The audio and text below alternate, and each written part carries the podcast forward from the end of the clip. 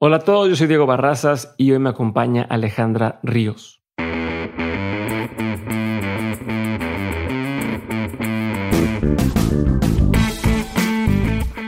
Bienvenidos a un nuevo episodio de Mentes, el programa en el que tengo conversaciones reales, prácticas y sin censura con las personas que salieron del camino tradicional para hacer realidad sus proyectos y que hoy se han convertido en una referencia para su industria. En el episodio de hoy me acompaña Ale Ríos, Ale es actualmente la CEO de Ambrosía, una empresa de creación y organización de experiencias culinarias que incluye eventos sociales y corporativos, panadería, planes de alimentación y más. Antes de esto trabajó en el área financiera de empresas como Alsea y Starbucks y además de todo, Ale va a ser una de las tiburonas en la sexta temporada de Shark Tank para que estén atentos de todas sus apariciones. En el episodio hablamos de toda la historia y diferentes proyectos de Ale durante los años, de cómo crecer tu empresa o negocio y de cómo vender tus proyectos. Además, por si no lo sabes, Ambrosía es una empresa familiar, pero Ale tardó más de 10 años en decidir entrar a la empresa y pasó por muchos otros lugares en el camino. Y hoy exploramos también un poco el por qué decidió hacerlo, por si en algún momento te encuentras tú en esa posición o en esa postura de poder entrar a una empresa familiar, que entiendas todas las ventajas y desventajas que pueden existir y que tal vez la historia de Ale te motive para hacer las cosas de forma distinta. Así que si eres emprendedor, empresario o quieres empezar un negocio, este episodio es para ti. Sin más que decir, aquí les dejo mi plática con Alejandra Ríos. Alejandra, bienvenida a Dementes. Gracias por estar conmigo el día de hoy. Hay mucho que platicar. Tienes mucha experiencia. Vienes saliendo de Shark Tank, este, que también es algo que vale la pena hablar. Pero quiero empezar por entender. Eh, hoy trabajas en Ambrosía, ¿no? Eres la CEO, has, lo has convertido de una empresa que se sentía como empresa familiar a una empresa de clase mundial, que, que tiene procesos, que tiene cosas muy distintas. Pero me imagino que hubo un momento en el que tuviste que tomar esa decisión de quiero entrar o no quiero entrar a la empresa familiar, ¿no? Por todo Sí. lo que viene eh, alrededor de eso, ¿no? Todas las etiquetas que puede haber, todos los prejuicios, todas la- las dificultades que podría llevar eso. ¿Cómo, cómo fue para ti previo a eso tu, tu desarrollo? O sea, cuando, cuando estabas más chica, ¿qué decías? Yo quiero algún día trabajar ahí. ¿O era todo lo contrario? ¿Y cómo fue llegando ese momento en el que dijiste, va, quiero entrarle? Sí. Bueno, primero que nada, muchísimas gracias por tenerme aquí. Diego, estoy muy emocionada, soy súper fan de tu podcast, entonces, este, muy feliz de estar aquí. También, este, bueno, te mando saludos mi esposa. Ok, la saludas. es más fan que yo, pero, este, pero bueno, feliz de estar aquí. A ver, sí, yo desde chiquita, como que soy una persona que sí sabe, o sea, mucha gente luego se pregunta así de, no, es que yo no tengo ni idea qué quiero hacer en la vida, o me costó mucho trabajo encontrar como mi calling o lo que sea. Yo sí siempre supe hacia dónde quería ir dirigiendo mi vida y desde el principio, desde chiquita, yo quería entrar al negocio familiar. No sabía cómo, no sabía qué quería hacer y no sabía cuándo, pero sabía que quería ser parte de lo que mi papá estaba construyendo. Al principio, ¿Entendías lo que estaba construyendo tu papá? sí, lo que pasa es que él nos involucraba muchísimo Ok. y nos hacía trabajar desde, o sea, yo me acuerdo que tenía siete años y ya estaba sirviendo chilaquiles en las barras de, de las tornafiestas. Ok, No. desveladísima. Desveladísima y me dormía abajo de las mesas este, a las 3 de la mañana y ya nada más me iban, me iba a despertar y me decía, ya, ya terminó la fiesta, ya nos vamos. Ok. Este, pero sí, desde chiquita estaba ahí, me vestía de chef y todo. ¿Cuántos eran en tu familia? Perdón, para, para también tener contexto. Sí, Hermanos, este, hermanas. tengo dos hermanos, un hermano más grande, Guillermo, y una hermana también más grande, Rocío. Y yo soy la más chiquita. Y todos ellos los traían. Todos nos traían metidos, pero yo era la que más metida estaba en el tema de la gastronomía. Ok. Entonces, este, yo era la que me vestía de chef, me gustaba cocinar, decía que iba a ser chef cuando, era, cuando creciera y así. Y entonces, este, bueno, eso me vino a, a este, morder, como bite me in the ass, este, más, más adelante. Eh, ya te contaré, pero al principio sí, yo decía, yo quiero ser chef y me disfrazaba de chef y así, este, súper intensa en el negocio. Pero y luego, ¿por qué te fuiste por otro camino? Porque tú estuviste en banca de inversión, estuviste en otras cosas, hoy eres parte, eres inversionista en otras empresas. Sí. Creo que te tardaste un tiempo en, en entrar al negocio familiar, o si, si bien vi tu historia, Sí. a pesar de que desde el principio ya se querías estar ahí. Sí, entonces, ¿Qué pasó? en algún momento, bueno, cuando estaba, es muy rápido, es cuando yo estaba en la prepa, No me lo hagas rápido, el tiempo que te quieras tomar para contar. bueno, muy este, directo. Ok. Cuando estaba en prepa, tomé esta clase de orientación profesional o esa madre, y este, ahí me di cuenta que lo que realmente me apasionaba y me gustaba era la administración y los números y las finanzas. Ok. Ahora, eso no quería decir que no quería seguir metiéndome al negocio familiar, pero sí que a lo mejor ya no quería ser chef, sino que quería entrar en la parte administrativa y financiera de la empresa. Ok. Entonces, cuando me doy cuenta de eso, le digo a mi papá, oye, ¿sabes qué? La verdad es que no quiero estudiar gastronomía, quiero estudiar finanzas. Ujú. Y me dijo, no, ya te jodiste. Tú me dijiste desde chiquita que querías estudiar gastronomía. Ahora estudias gastronomía. Yo necesito un chef en la familia y este, yo te puedo enseñar todo lo que tú quieras de administración y finanzas y todo eso, pero no te puedo enseñar de gastronomía porque mi papá no estudió gastronomía. Entonces, este, ¿Y ¿Qué no. tan en serio te lo decía? O sea, No, que- en serio. En serio, así de, te fregaste. Tú, así como ay, yo quiero un doctor en la familia, así yo quería Sí. un chef en la familia. y ya tengo todo tu plan, tengo todo tu plan de estudios, ya me había hecho como una, eh, este, como un plan y una carrera, o sí, un, un plan de estudios en diferentes escuelas de gastronomía en el mundo. Ya había hablado con sus amigos en cada una de estas escuelas, ya me había dicho, no, vas a estar un semestre en esta escuela, luego vas a estar otro semestre en esta escuela y así. Se escuchaba padrísimo, pero pues, o sea, no era, o sea, yo me di cuenta que no era lo que yo quería. Yo no quería pasar toda mi vida dentro de una cocina chambeándole este 15 horas al día parada y solo no soy nada creativa, entonces creando a mí me costaba trabajo pensar en eso. Este, y me di cuenta que lo que realmente me apasionaba era la administración, los números, la lana, ese tipo de cosas. Entonces, las inversiones y así. Entonces, en prepa yo le dije, la neta es que No se va a armar. Sorry, pero no, ya no quiero eso. Este, quiero estudiar finanzas. Me dijo, no, estás loca, no. Eh, ¿Tu mamá qué decía en ese momento? Mis papás ahí ya estaban divorciados, Ok. pero mi mamá lo que me dijo es eh, que mi mamá es una rockstar, pero lo que me dijo es lo que tú quieras, estudia lo que tú quieras. Oye, ma, pero dice mi papá que si no estudio gastronomía no me va a dar coche y no me va a pagar la carrera y que no sé qué y así. Me dijo, no te preocupes, Ale, yo me encargo, yo veo cómo le hago y yo te pago la carrera y así. Está chantajeando tu papá. Sí, no, No, me sí. estaba chantajeando cañón. Este. ¿Y tus y- hermanos no los obligaba a hacer algo específicamente? O sea, no, mi hermana estudió este diseño y como que estudió, pues no, como que eso estaba bien para mi papá. Y así. Mi hermano sí estudió hotelería. No sé bien qué tanto fue súper empujado, pero mi hermano sí quería y le gustaba mucho y le apasionaba eso desde, el, desde que estaba en prepa. Entonces, pues ahí no lo tuvo que forzar mucho. Pero y tu hermana nada que ver y tu papá dijo, no pasa nada. Sí, no pasa allá. nada. Como Así. que dijo, tú eres mi gallo y tú, yo quiero que tú me, me apoyes. Ok. Sí, no sé. Ok. O sea, se la agarró Es que, es que contra luego hay mí. papás que, o sea, o fami- familias que, que ven algo en un hijo en específico y por alguna razón le, le echan el ojo y dicen, quiero que esta persona sea la... Sí, chance y sí. Y este, y así, me agarró a mí y dijo, bueno, no, tú quiero. Y, y siempre su excusa era, a ver, tú me dijiste desde chiquita que querías estudiar esto, entonces ahora te jodes. Este, pues no. sí, no. Y entonces, sí lo estuve pensando, estuve a punto de mandarlo a la fregada y decir, sí, voy a estudiar finanzas y así. Y luego la verdad es que entró como la parte práctica de mí, que dije, a ver, sí me gusta la gastronomía. A ver, sí me, gustis- me, me gusta muchísimo cocinar, me gusta todo el tema de la gastronomía, este, me gusta comer, me gusta la hospitalidad, este, todo eso. Y eh, sí es algo que también me apasiona. Lo que pasa es que no me quería dedicar a estar en una cocina. Sí.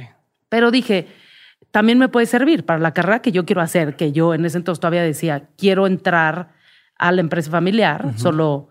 Entonces dije, bueno, voy a estudiar gastronomía, nada más no me quiero ir fuera a estudiar gastronomía, quiero estudiar gastronomía aquí en México. Este, y lamentablemente eso significaba entrar a la escuela, bueno, no lamentablemente, pero a la escuela de, gas- de gastronomía de Ambrosía, que por una parte no quería entrar a la escuela de mi papá, pero dije, bueno, por lo menos me quiero aventar aquí, quiero hacer un programa un poco más como de administración de restaurantes y gastronomía y si se puede, no tan largo, o sea, me quiero aventar una carrera rápida de gastronomía y luego con la única condición que me dejes después estudiar finanzas. Entonces así fue la, la onda. Y pues me dijo que sí. Entonces me metí a un programa nuevo que él estaba arrancando, que era Restaurante Escuela, este, de año y medio, duraba año y medio, en el que eran todas las bases de, de la cocina, o sea, gastronomía, más algunas partes de administración de restaurantes, como arquitectura de restaurantes, como análisis de costos y este, finanzas para un restaurante, etcétera, etcétera. O sea, lo que necesitabas para poder cocinar, pero también administrar el restaurante. Ajá. Ok. Y al mismo tiempo me eché un diplomado en la Ibero, o sea, como que también otra de esas cosas que dije, a ver, pero quiero este, estudiar también negocios. Entonces, lo único que encontré en lo que me aceptaron, que tuve que convencer a los güeyes de admisiones que me aceptaran porque tenías que ya tener una carrera para entrar a este diplomado, Ok. este, es al diplomado de administración, un diplomado de administración en la Ibero. ¿Cómo los convenciste? Pues les dije mi, toda mi historia y que, a ver, yo no estaba graduada ya de todo eso, pero este, que era parte de mi, la- cómo quería yo formar mi carrera. No sé ni cómo. O sea, les hiciste un caso ahí de Sí. lo que estabas. Entré, creo que yo tenía, bueno, yo salí de prepa a los 17 y entré a este diplomado creo que a los 17 o 18. Ok. Entonces era rarísimo porque eran puros señores de 45, 50 años. Y, este, bueno, no, de 40 para arriba Ajá. y yo de 18, así de no tenía ni idea de nada en la vida y ahí estaba en el diplomado. Y Pero- aparte no tenías el background de negocios. No, entonces no, ten- tampoco. no tenía nada. Pero aparte iba, es- este, iba a estudiar gastronomía en el sur, este, de 7 como a 7, Ujú. salía corriendo, no, de 7 a 6, salía corriendo y me iba a la Ibero, de 8 a 10 era mi diplomado todos los días. Es una Todo el día friega. estabas en frío. Sí, Ok. pero bueno. ¿Y así. luego? ¿Qué pasa después? Luego termino de estudiar gastronomía, Ajá. me graduó y me fui. Mi papá, como que todavía quería postergar el hecho de que yo estudiara finanzas. Este, sí, Estirando la liga lo más que podía. lo más que podía, así, a ver si me arrepentía. Ajá, ajá. Y este, nos mandó a mi hermana y a mí a estudiar a Nueva York. Ok. Entonces nos fuimos a estudiar a Nueva York. Yo ahí decidí estudiar en Nueva York algunos cursos de gastronomía y de enología y unos cursos de eh, administración, inteligencia emocional eh, y cosas así. Entonces estudié, por ejemplo, una de las cosas que estudié fue vinos, bueno, enología, enología. y no tenía 21 años. Entonces tuve que convencer a, a Ah, los de... No puedes tomar, o sea, no puedes estar probándolo. No puede estar probándolo. Los convencí de que me dejaran y me hicieron firmar una madre que tenía que escupir todo el vino cuando lo probaba. Te lo juro. Así como, ay, me pasé, me pasé poquito y Sí, ya. no. obviamente no escupía ni madre. Pero, o sea, según me hicieron firmar esa madre, nada más para poder estudiar, es que de verdad es una tontería el tema del, Sí, del pues, alcohol en Estados Unidos los- antes. Los gringos van a 20. la guerra antes que poder tomar. O Sí. sea, pero bueno. Pero firmé la madre esa y me metí a estudiar enología. Digo que eso de, de- de me mandaban a Nueva York a estudiar no está tan mal. No. O sea, está, está muy, muy bien. Es una oportunidad que pocos tienen, Sí. ¿no? De poder hacerlo. Sí. Estando ya que, que pensaste, porque todavía no. O sea, o sea, lo, a lo que voy es. Te vas a un banco de inversión, te vas a, al CEA un buen tiempo, te vas- o sea, haces un montón de cosas antes de regresar a, a- al negocio familiar. Sí. Entonces, ¿por qué? ¿Qué Sí. pasó? Bueno, es que estando en Nueva York se muere mi papá. Entonces estábamos viviendo en ¿Cuántos Nueva años York. tenías tú? 19, Ok, ¿y tu papá? 56. Ok, no se esperaban. No, no nos esperábamos nada, le dio un aneurisma cerebral, salió de la operación y luego se murió de una complicación tontísima ya en recuperación en su casa. Pero eh, entonces se muere mi papá y entonces estando en la misa con mi mamá, eh, me dice mi mamá, Ale, pues yo no te puedo enseñar nada de finanzas y tu papá te había dicho que él te iba a enseñar y que por eso no quería que estudiaras gastronomía. Yo no te puedo enseñar ni madres de eso. Ahora sí, yo creo que pues métete a estudiar.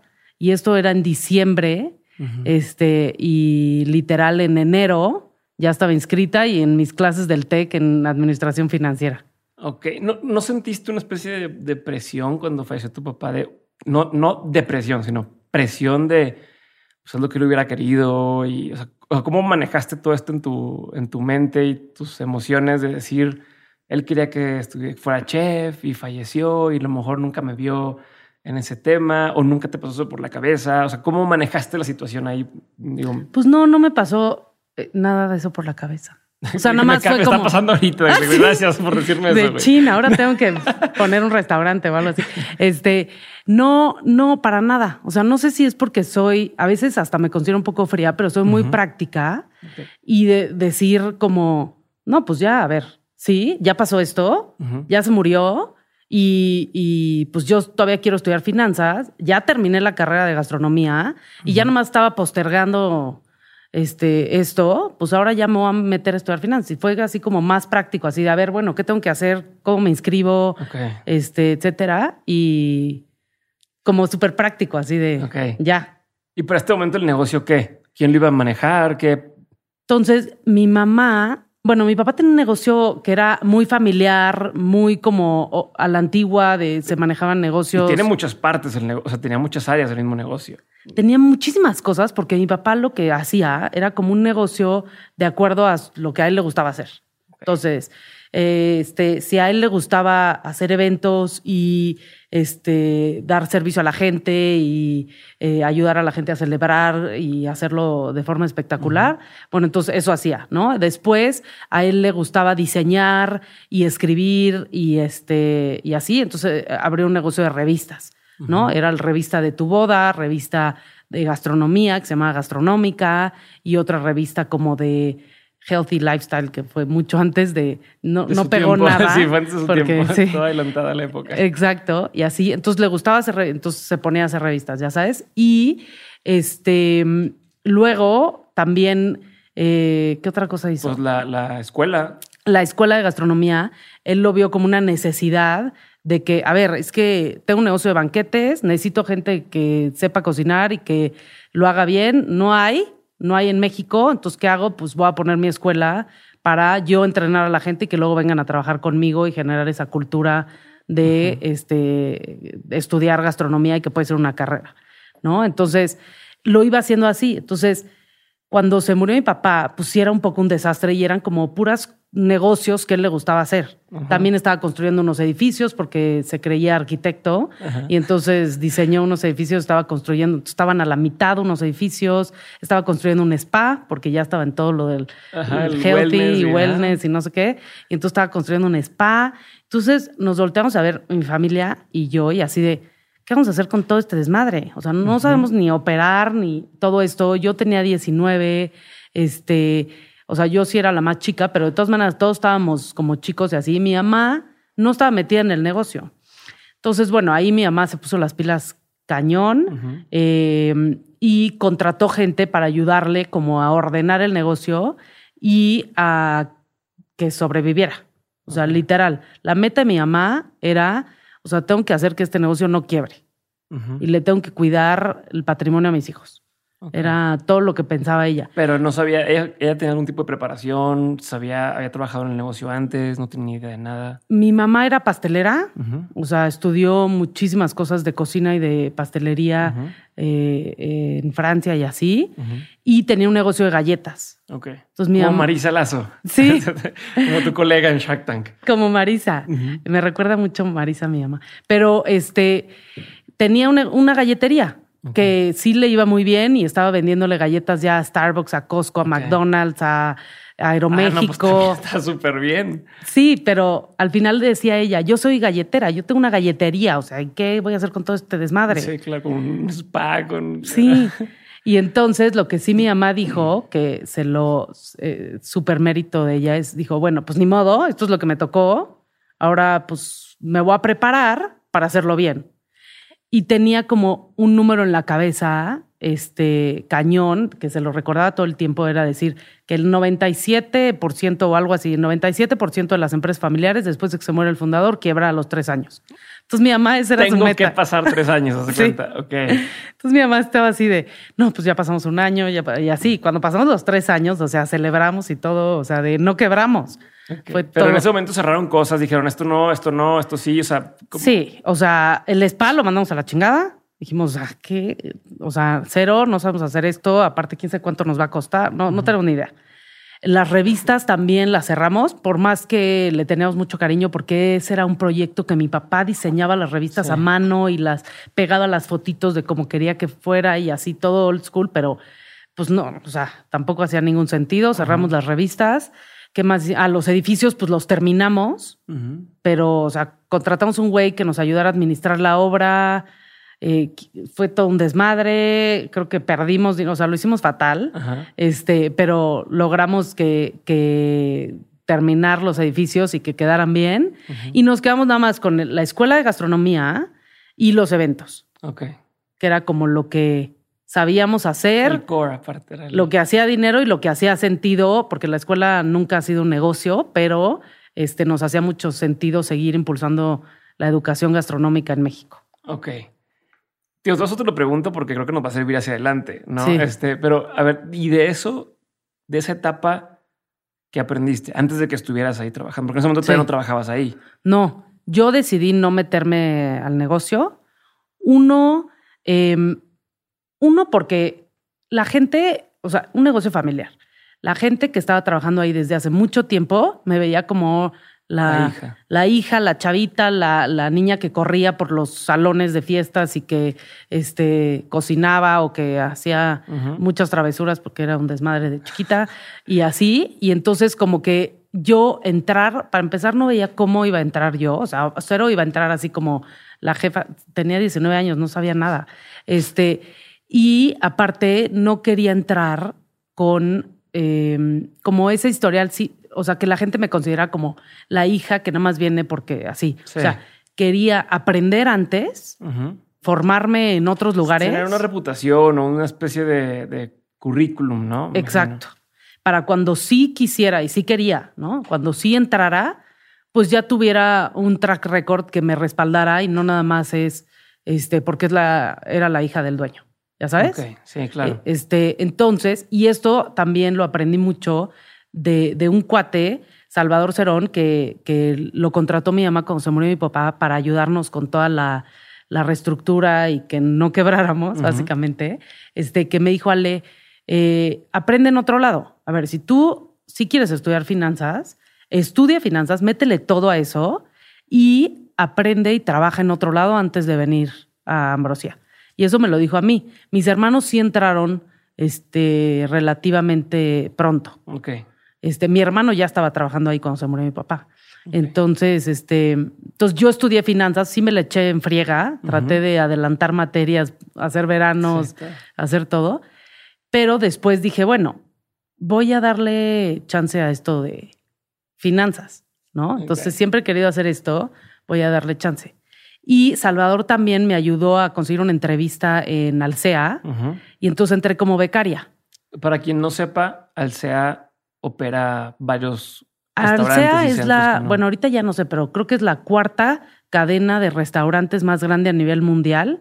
Es una empresa familiar mexicana que cotiza en bolsa, que tiene Starbucks, todas las marcas de que conocemos, Starbucks, Burger King, Chili's, Italianis, este, Cheesecake Factory, Domino's Pizza, etcétera, en en todo México, Latinoamérica, España, Francia, este, y miles de, o sea, miles de cosas, ¿no? Pero eh, dije, está increíble poder entrar al SEA porque uno, es un negocio de hospitalidad, o sea, son restaurantes, es comida y es hospitalidad. Y dos, es una empresa familiar, pero ya institucional. Ya. Entonces ya eso, o sea, empezó como empresa familiar, eran hermanos, trabajaban juntos y así, pero ya ahorita es una empresa súper institucional que cotiza en bolsa y que ya es otros niveles, ¿no? Pero está padrísimo aprender ese salto que hicieron. Y la otra cosa es que eh, yo quería ahí entrar a finanzas. Entonces tuve la oportunidad de entrar, cuando todavía estaba estudiando la carrera, como becaria. Okay. Entonces, literal, entré como becaria de finanzas, o sea, chichincle de todos, este, en, en Alsea. Y la verdad, estuve como un año mi último año de la carrera y estuvo increíble. Aprendí miles de cosas. ¿Por ejemplo? Pues, por ejemplo, hacía mucho, hacía pura tontería, ¿no? Hacía puros reportes financieros. Pero. Pero que esto son tonterías. Sí, o sea, es que era nada más bajar reportes del RP. Era la cosa más ¿Qué de flojera.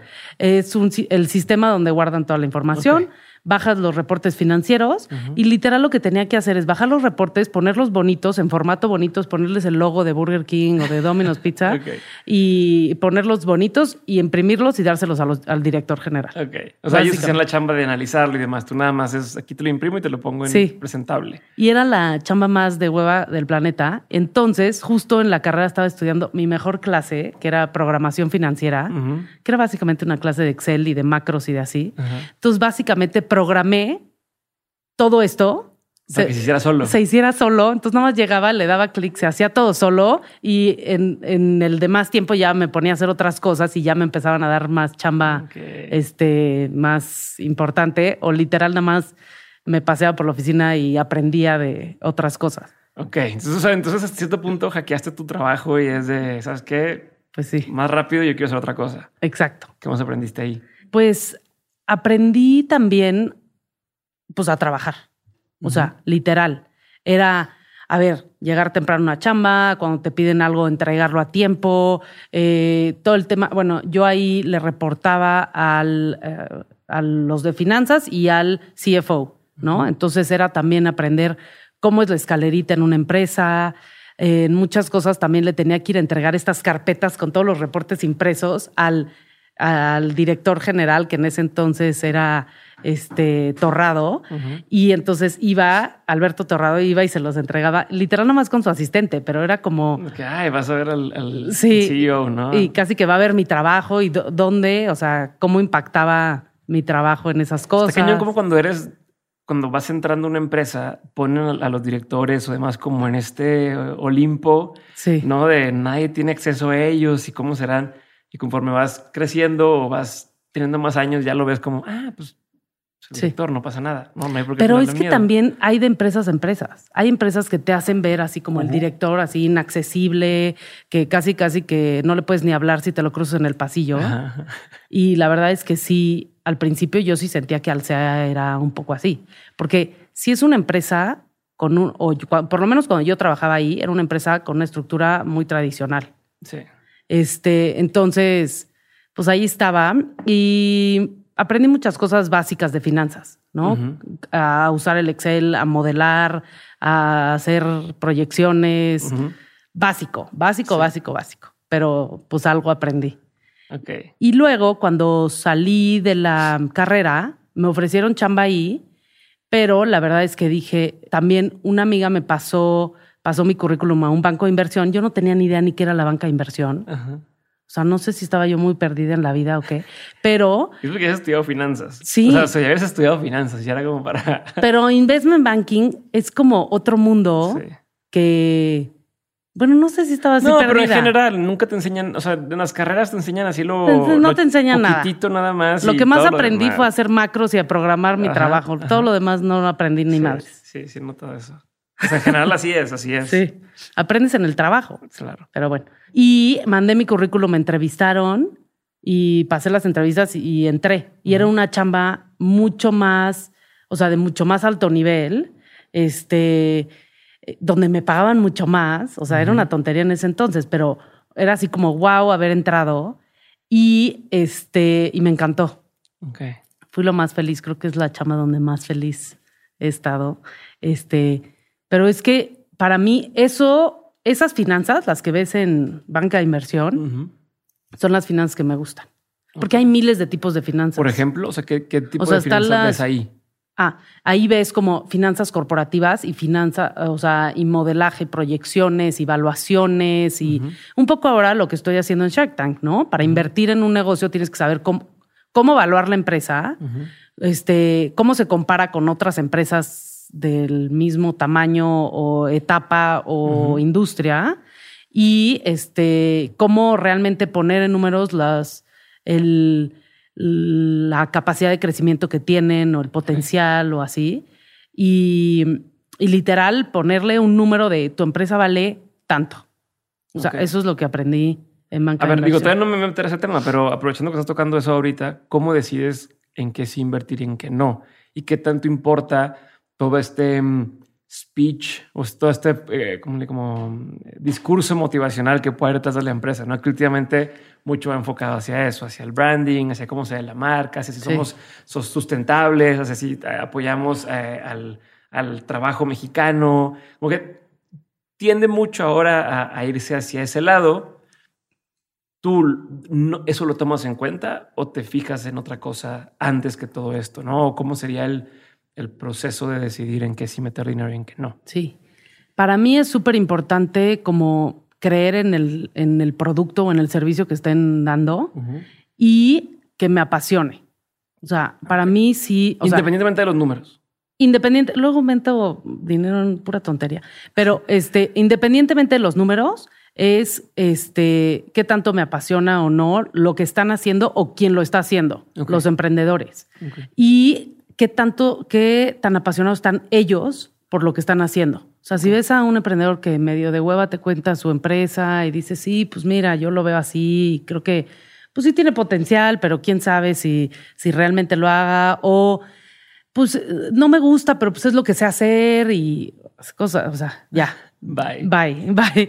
pero, este, pero sí me fijo mucho entonces en el emprendedor y en qué tanto a mí me apasiona el producto, porque de eso va a depender qué tanto me voy a involucrar y qué tanto al emprendedor le apasiona este, su producto.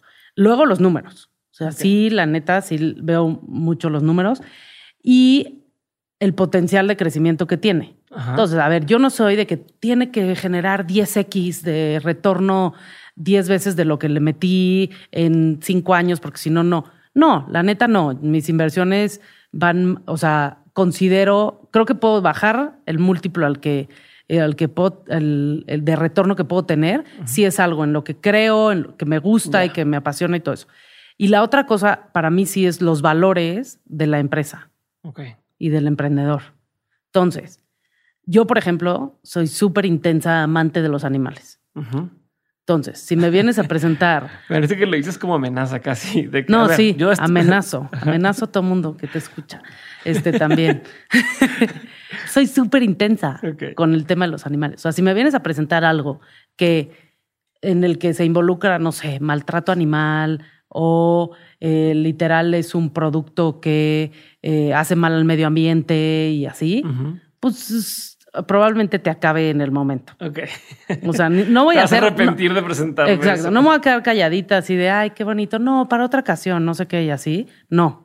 O sea, voy a decir todo lo que pienso y no me voy a quedar callada y probablemente te vas a arrepentir de haberlo presentado. Y ese es el chiste, que se arrepientan de haber hecho esos negocios. De pensar en esa idea. Sí. Entonces, tomas en cuenta que, o sea, que tanta te apasiona a ti y qué tan apasionado está el emprendedor. Obviamente los números tamaño del mercado, eh, valores de la empresa. Sí. ¿Y el último que me dijiste fue? No, creo que eran esos. Eran esos tres, ¿no? Sí. Ok. Y ya. Y ya. ¿Qué más? Y ya. Y ya. Con eso dices, va. Sí, la industria me vale gorro, o sea, me gusta de todo un poco, o sea, me gustan mucho los negocios de hospitalidad, de gastronomía, de viajes, de eh, bebidas, de cosas así, sí, pero en realidad no es lo único que invierto. Eh, me gusta muchísimo la tecnología. Este, soy, soy como muy techy, me gustan los gadgets y todas esas cosas. Em, no le sé tanto, pero me gusta. Este, lo disfruto, sí. Y en realidad la industria me vale gorro. El chiste es los valores de la empresa y lo que dijimos. ¿Y cómo decides cuándo sí meter en una empresa, aunque pueda ser similar a otra? Por ejemplo, Básicos de México, que sé que eh, es inversionista ahí, pero también está esta otra empresa que se llama Somewhere. Someone Somewhere. Someone Somewhere, que podría más o menos ser competidores sí. entre sí, ¿no? En realidad no los veo como competidores. ¿Por qué? A ver, somos, digo, Básicos de México es una empresa que está increíble, que lo que están haciendo son dos chavas emprendedoras, eh, unas balas, que lo que están haciendo es eh, acabar con el fast fashion y traer un modelo de maquila justa mexicana a prendas básicas, este, t-shirts, eh, pants, sudaderas, etcétera. ¿Por qué prendas básicas? Porque el chiste es que no tengamos que comprar por temporada. Y entonces así de, eh, ya pasó de moda el morado y ahora tiro la t-shirt y compro la rosa y así. No, es más como generar conciencia del consumo y todo eso. Y lo que me encanta también de, Básicos de México es que cuidan mucho eh, eh, lo que le pagan a los maquileros. Entonces, es también cuidar como el, camino que vas, o que vas haciendo con tu empresa y cómo vas impactando diferentes personas. Porque hay mucha gente que dice, ay, no, pues yo hago una playera, pero pues me vale gorro, las compro de China, y le pongo un diseño bonito y listo. Estas chavas les importa mucho saber de dónde vienen todos sus materiales, quién las hace, cómo las hacen y cómo van impactando las comunidades o las familias que, que participan. Entonces, eso me encanta. Someone Somewhere tiene otra filosofía en la que eh, lo que, para empezar, van como al mercado como hipster y millennial, este, que lo que busca es tener una prenda con un eh, detalle artesanal. Okay. Y entonces, el arte, eh, hecho por artesanos mexicanos, pero lo que, lo que realmente diferencia a Someone Somewhere de cualquier otra playera es que tienen su cuadrito, su bolsita, eh, hecha como artesanalmente, muy mexicano, que a lo mejor sí va a pasar de moda en algún momento o no, y tienen que hacer otras cosas. Y Someone Somewhere también está, está muy enfocado en el mercado gringo y turista, turismo y así. Ok. Entonces, Pero no son competidores entre sí, ¿no sientes que Pues yo no siento. Yo siento hasta que Básicos de México le podría hacer las camisetas a Someone Somewhere para, que, le pongan el, cuadrito. Ok. Lo voy a pues, intentar hacer. ya, se armó una idea aquí. Ahí, se los mando la factura. este, ok, entonces, pero ¿y cómo decides? Pero también Someone Somewhere le invertí a través de un fondo en el que yo participo. Ya, o sea, por eso, no, hay un tema como de conflicto de, Ajá. de intereses. Ahí pues somos un fondo de puros exalumnos de Harvard, de la Escuela de Negocios de Harvard, en el que eh, invertimos en varias este, empresas, es como un fondo de ángeles inversionistas, y ahí pues yo no decido al 100% a qué se le invierte, o sea, sí participo en los paneles de inversión y todo eso, pero se le invierte como, como fondo. Básicos de México sí fui, o sea, vinieron a verme y yo me senté con ellas y yo sí le metí lana personalmente y estoy súper intensa. Hablo con ellas, tengo acceso al Shopify, seguro ellas no quieren, pero estoy viendo cuánto venden al día, al mes y así. Ok, entonces estás ahí encima de ellos. Oye, a ver, entonces me voy a regresar, me voy a regresar, me voy a regresar, me voy a regresar. ¿Estás trabajando en, el banco de inversión? Sí. ¿Y luego? Y luego estuve dos años trabajando en el banco de inversión, me encantó, hice muy buenos amigos y este, después decidí que sí estaba muy padre, estaba muy contenta, pero era, y creo que le pasa a muchos banqueros esto, pero como que nada más ves, o sea, como banqueros de inversión lo que hacemos es entrar, analizar una empresa, este, revisar todos sus números, todo, todo, todo, todo, y este, saber cuánto vale la empresa y luego darle ese número ya sea a la empresa o a, otra persona que quiere comprar la empresa. Entonces, normalmente es ponerle la evaluación a la empresa, ayudar en un proceso de compra o venta o reestructura de deuda, está de huevo eso, pero compra o venta este, de la empresa y después ya se compra, se vende y ya no sabes nada. No tienes ni idea cómo le va después en la integración, este, no tienes ni idea si fue exitoso, si llegó a esas proyecciones o no. Ya, no, no vuelves a ver nada. Está muy padre porque aprendes de miles de industrias, porque ves una empresa de textil y luego una empresa farmacéutica y luego entonces vas siendo experto en muchas cosas, pero la neta es que pues no ves más allá de eso. Y yo sabía, tenía todavía en mente que quería entrar al negocio familiar y entonces dije, pues esto ya como que sí, ya aprender a valorar una empresa me sirve, pero como que necesito saber cómo se maneja una empresa. Y entonces me puse a buscar chamba y dije, eh, y había una oportunidad en Alsea, donde ya había trabajado. Entonces dije, pues bueno, es hospitalidad, todo lo mismo, y dije, bueno, voy a regresar. Y regresé como gerente de finanzas de Starbucks México. Ok. Y entonces dije, está perfecto porque es finanzas más operativas. Entonces ya no es la utilidad o el EBITDA y la evaluación y el múltiplo y la madre, sino es cuánto te cuesta el café, cuánto te cuesta producirlo, cuánto, en cuánto lo vendes, cuál es tu margen, cuántos cafés tienes que vender en cada tienda para ser este, rentable, cuánto le tienes que pagar al empleado, este, cuánto cobra por, no sé, por café hecho, o sea, métricas operativas. Okay. Entonces son finanzas operativas. Ya. Y me encantó. Lo que pasa es que solo duré como un mes en esa posición. ¿Por? ¿Por? Porque llegué y Alsea justo decidió hacer una reestructura en el que movió eh, toda la estructura financiera de la empresa. ¿Qué me vas a decir? Duré ahí un año, estuvo buenísimo. Un mes o dos o tres, no sé cuánto duré. Todavía, o sea, ni llegué a ser gerente de finanzas de Starbucks México. Y me, movieron a finanzas de Latinoamérica. Porque Alsea. Ah, bueno, pues, o sea. Pero ya no era operativo. Ok, regresó a ser. Regresó a ser financiero. Es ver la utilidad, ver las ventas contra el año anterior, ya no ver las ventas por café, sino este. Entonces fue medio triste eso, pero pues igual me encantaban las otras finanzas. Este. Eh, y dije, sí, le entro, era lo que conocía. Entonces regresé como a mi zona de confort. Y dije, pues está chingón, es un puesto súper padre. Y le entré. Dije, ok, va pero también dije, bueno, pero denme chance de también llevar como el M&A o estar involucrada en las fusiones y adquisiciones de Alsea, porque Alsea estaban comprando y vendiendo empresas como locos en ese entonces.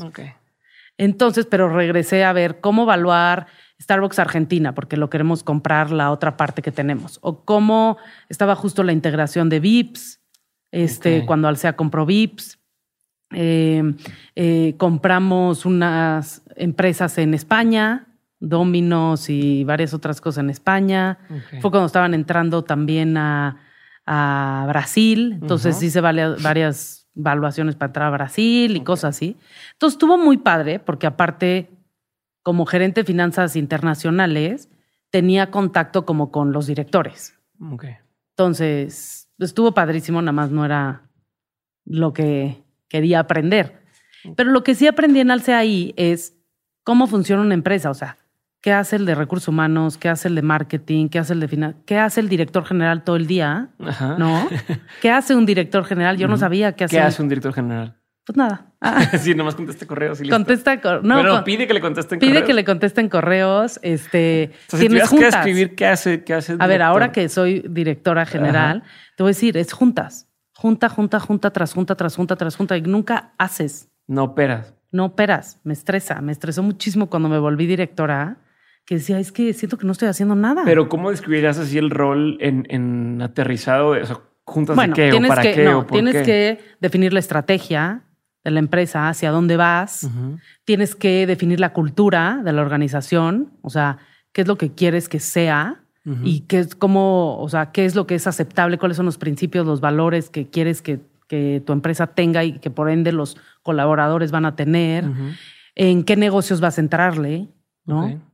Entonces, mucho estrategia, mucho cultura, mucho de la gente. Eh, yo, por ejemplo, veo muchísimo de reclutamiento, porque eso es lo que define la cultura de la empresa.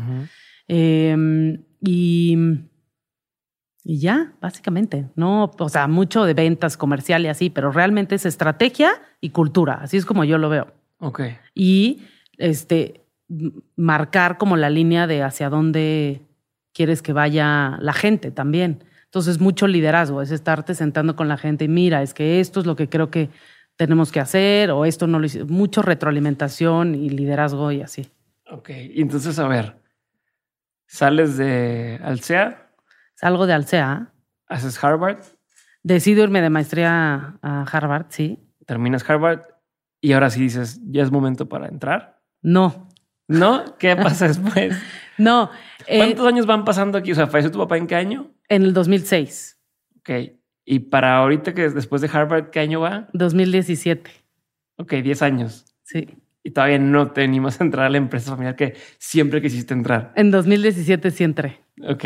Sí, ya. Pero porque mi mamá me habló y me dijo, Ale, yo todavía estaba viendo si tenía agarraba más experiencia en otras empresas en Estados Unidos y no sé qué. ¿Pero por qué? O sea, ¿por qué te, te tenías tanto? O sea, ¿por qué alargabas tanto el proceso? Uno, porque me gustaba mucho estar en una empresa. O sea, la verdad, me gustaba mucho aprender. Me gusta mucho aprender. Entonces, aprender de los demás y crecer y así.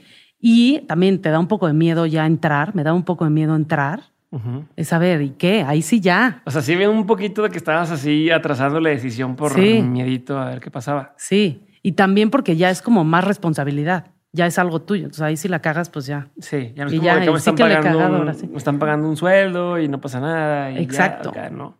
Ya es este, es mucho más responsabilidad.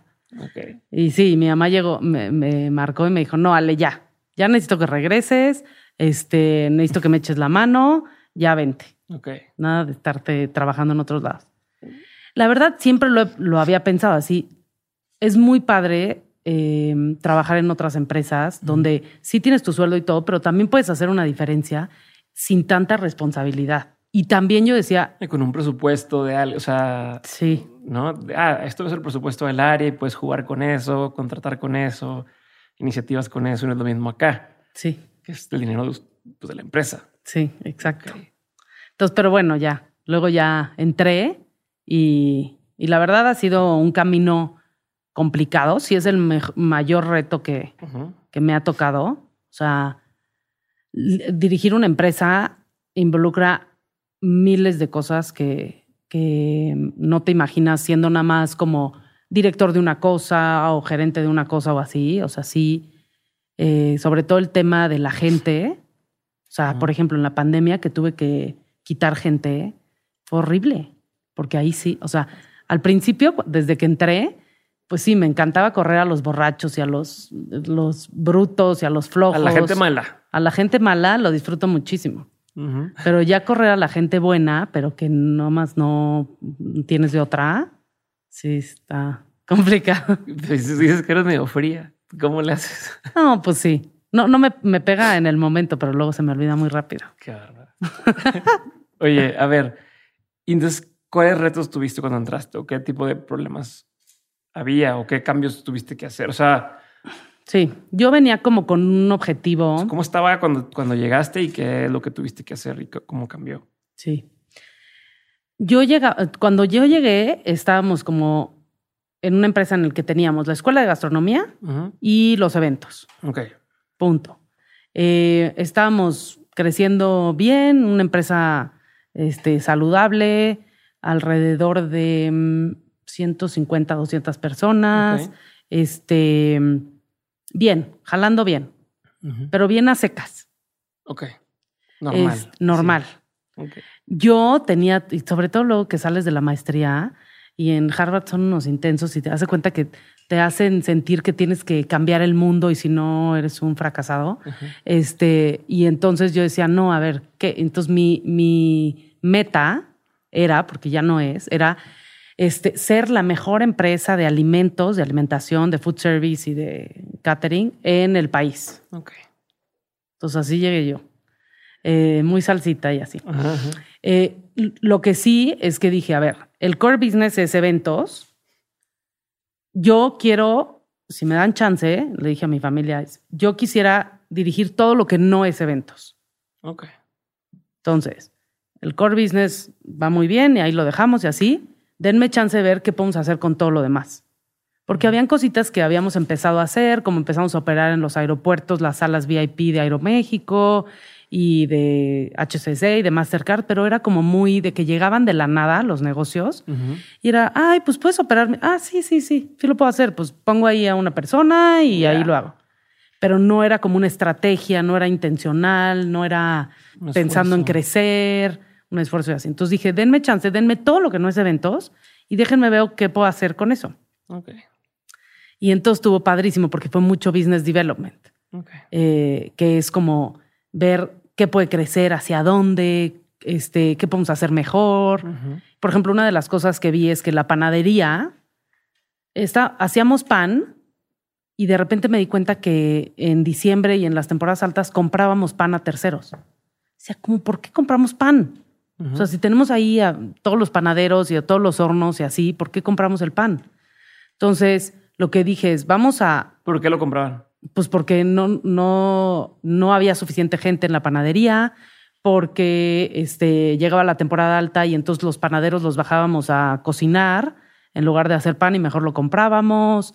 O sea, porque no era intencional esa área. Ya. Era como un, ok, si, si hacemos el pan bien, si no, también. Ok. Entonces dije, no, hacemos muy buen pan, tenemos muy buena gente, este, vamos a hacerlo una línea de negocio Ok. Vamos a hacer una panadería que haga pan para nosotros, pero que haga pan para terceros. A ver, seguro le pasa esto a otras empresas. Entonces vamos a venderles pan a ellos y vamos a hacer una línea de negocio de ambrosía de panadería. Ok. Le puse nombre y todo, ya le quité el nombre. Era ambrosía panadería y entonces me puse a vender pan a otros banqueteros, a otros restaurantes, a hoteles, este, y así. Y crecí este, la, la plantilla, la panadería, invertimos en equipos, traje unos equipos de Italia que me vendieron, que no sé qué, que hacían los panes en menos segundos, que no sé cuánta madre, y así, y empezamos a hacer pan.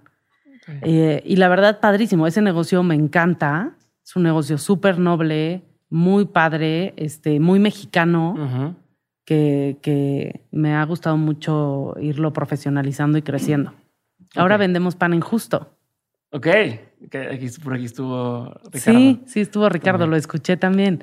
Este, pues vendemos el pan que se vende en justo es de ambrosía, pero, o sea, eso es el potencial hasta donde llegamos de haber sido nada más, pues un cachito en la cocina donde hacíamos o sea, Básicamente entraste y dijiste, hay estas áreas de oportunidad, vamos a empezar a profesionalizar las que vale la pena y vamos a ver qué, qué sale. ¿Qué cosas, por ejemplo, dijiste, no, se tienen que morir o matar? Sí, este, estos esfuerzos que hiciste, que dijiste, vamos a hacer este esfuerzo. Ah, hice varios que no jalaron. Sí. Como por ejemplo, dije, vamos a hacer una línea de catering, como yo considero que eventos es una cosa, es como todo lo que necesitas para realizar un evento y es servicio y comida más rebuscada o más, más complicada y más detallada y así. Y el catering, que se ve mucho en Estados Unidos y por ejemplo en México no, había mucho, que es pon tú, quiero una junta y quiero, o sea, pedir sandwichitos, pan de esto y café para la junta. Y entonces lancé una línea de eso, que le puse otro nombre para que no se confundiera con la de Ambrosía y que no la gente pensara que, ay, pues esto está medio pinche comparado con lo que me sirvieron el otro día en un desayuno súper bien puesto. Ajá y no jaló, un fracaso y decidí matarla este, ya. Y sigo haciendo catering, pero ya con la marca de Ambrosía y nada más a otro precio. Ok. Este, pero, pero esa sí, la maté bastante rápido, como un año duró. Ok, a ver, y desde que estás ahí, ¿qué has aprendido? Ay, que es mucho más difícil hacer negocios este, y dirigir negocios de lo que pensé. O sea, no es así tan straightforward de que llegas y vas a hacer este cambio y este cambio y este cambio y todo va a jalar como funciona. O sea, por ejemplo, algo que a mí me encanta de un libro y una clase que, que tomé en la maestría, que es este, se llama The Good Job Strategy, pero es eh, no sé si has leído ese libro, pero básicamente lo que habla es de eh, si a la gente tú le pagas bien, ¿ok?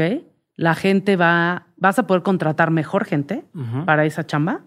La gente que tienes va a hacer mejor su trabajo, sobre todo en temas de servicio al cliente, lo van a hacer con más gusto, lo van a hacer con una sonrisa en su cara. Entonces el cliente lo va a percibir mejor. Y este y van a querer, van a estar dispuestos a pagar más por ese servicio y entonces vas a poder subir los sueldos y se vuelve un círculo virtuoso. En México muchas veces o en algunas compañías tenemos esta mentalidad de no, le voy a pagar lo menos posible para yo ganar más.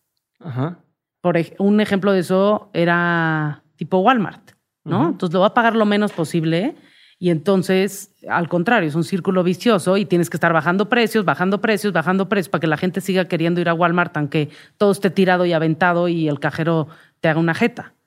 ¿No? Igual y me matan los de Walmart por decir eso. Saludos. Eh, esa, pues, es la estrategia de ellos, de precios bajos y la madre, pero este, vas degradando la, el servicio al cliente. Y entonces, por ejemplo, yo llegué y dije, ah, perfecto voy a hacer eso en Ambrosía. Entonces, de las primeras cosas que hice, y que ahí sí tuve que hacer un poco de lobbying, porque no era lo que yo estaba haciendo, es, tenemos que subir el salario mínimo. O sea, no el salario mínimo del país, sino no, lo que menos pagábamos en Ambrosía, no me acuerdo cuánto teníamos, pero dije, no puede ser menos de 6 mil pesos al mes. Entonces, no puede haber nadie en la empresa que gane menos de 6 mil pesos al mes. No, pero Ale, ¿cómo? Y esto representa un costo y cómo, y no sé qué, entonces tenemos que subir. Sí, pero va a tener este efecto y así. Ahora, no es tan straightforward, porque a todo esto le tienes que meter mucho tema de estrategia y cultura, y refuerzo y valores y toda esa madre, porque si no la gente ya lo toma como un given, ah, ya me pagan seis mil pesos al mes y me vale madre. Y, listo, y... no hice nada. Tienes que, sí, meterle todo eso para que realmente se refleje en el servicio que le das al cliente y puedas subir los precios. Y tienes que subir, yo creo que yo lo que no hice fue subir los precios y este, después poderle seguir pagando más a la gente. Ya. No, sí, sí, es súper difícil las decisiones en una empresa. A mí, a mí, yo cuando, cuando veo que la gente se queja de por qué cualquier presidente que ha estado en México dice, ¿por qué no ha hecho esto y por qué no ha hecho esto y por qué no ha hecho esto? Me acuerdo de lo difícil que es en una empresa, aunque sean poquitas personas, decir, queremos implementar, inventar cualquier cosa, que usen este software. Sí. Así es sencillo, vamos a usar este software para, para project management y no puedes convencer a 10 personas que trabajan en tu empresa de hacer eso, como le piden a un presidente que haga cosas así para todo un país, ¿no? Entonces digo, puta, qué, qué chinga no estoy diciendo que alguno esté bien o esté mal, pero eh, hay algo de empatía de entender un poco la friega que es empezar a, moverlo. Y yo soy muy aventada, entonces muchas veces digo, vamos a hacerlo. No, pero tenemos que medirlo y así. Y yo soy, mm, o sea, me choca esto de que vamos a analizarlo y hacer todo un estudio y que toma año y medio para ver si esto te hace. No, yo soy de, hagámoslo y ya vemos, corregimos en el momento, vemos si jaló o no jaló y tomamos decisiones sobre la marcha. Ok. Entonces, no, no sé si es la, el mejor approach. No, pero me gusta. a ver, hablemos de eso. ¿Cuál es tu filosofía del trabajo? O sea, ¿cómo, ¿cómo piensas sobre la forma en que se debe trabajar en tu empresa? Desde horarios, desde forma de motivar o no a la gente, forma de tomar decisiones. ¿Me puedes platicar un poco de eso? Sí. Cuando yo llegué, la verdad es que mi mamá es una chingona, hizo cosas increíbles en la empresa, pero era muy tradicional. Entonces, por ejemplo, tenía horarios marcados, ¿no? Y no podemos, no pueden usar jeans porque se ve mal que el cliente venga y estén en jeans. Nadie puede venir en tenis, o sea, tenis era como lo peor que te podía pasar en la vida, casi que te, corrían si venías tienen que hablar de usted. Unas cosas rarísimas que yo llegué y dije, ¿qué es esto? Está rarísima esta empresa. Y de repente me decían, este, eh, cuando estaba hablando con alguien en, en privado, o sea, con el director de operaciones o así, me decía, este, Ale, ¿cómo estás? Me hablaba de tú y así. Y de repente en una junta, licenciada, usted quiere y yo.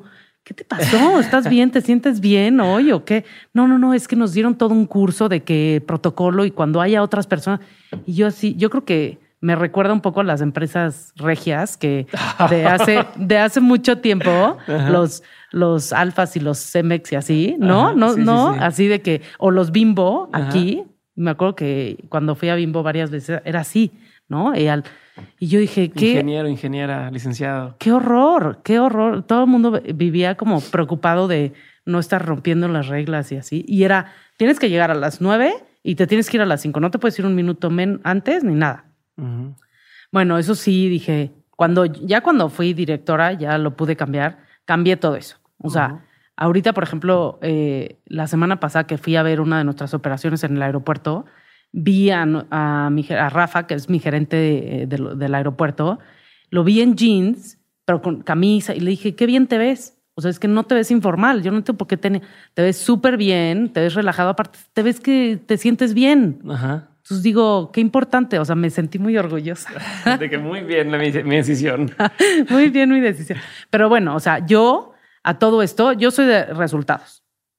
Me vale madre si lo haces en tu casa, en calzones, en jeans, si lo haces este, a las 12 de la noche o a las 3 de la tarde, o, o sea, con que lo hagas y des resultados, yo no te voy a estar jodiendo. Okay. Si no lo haces, sí voy a estar detrás de ti.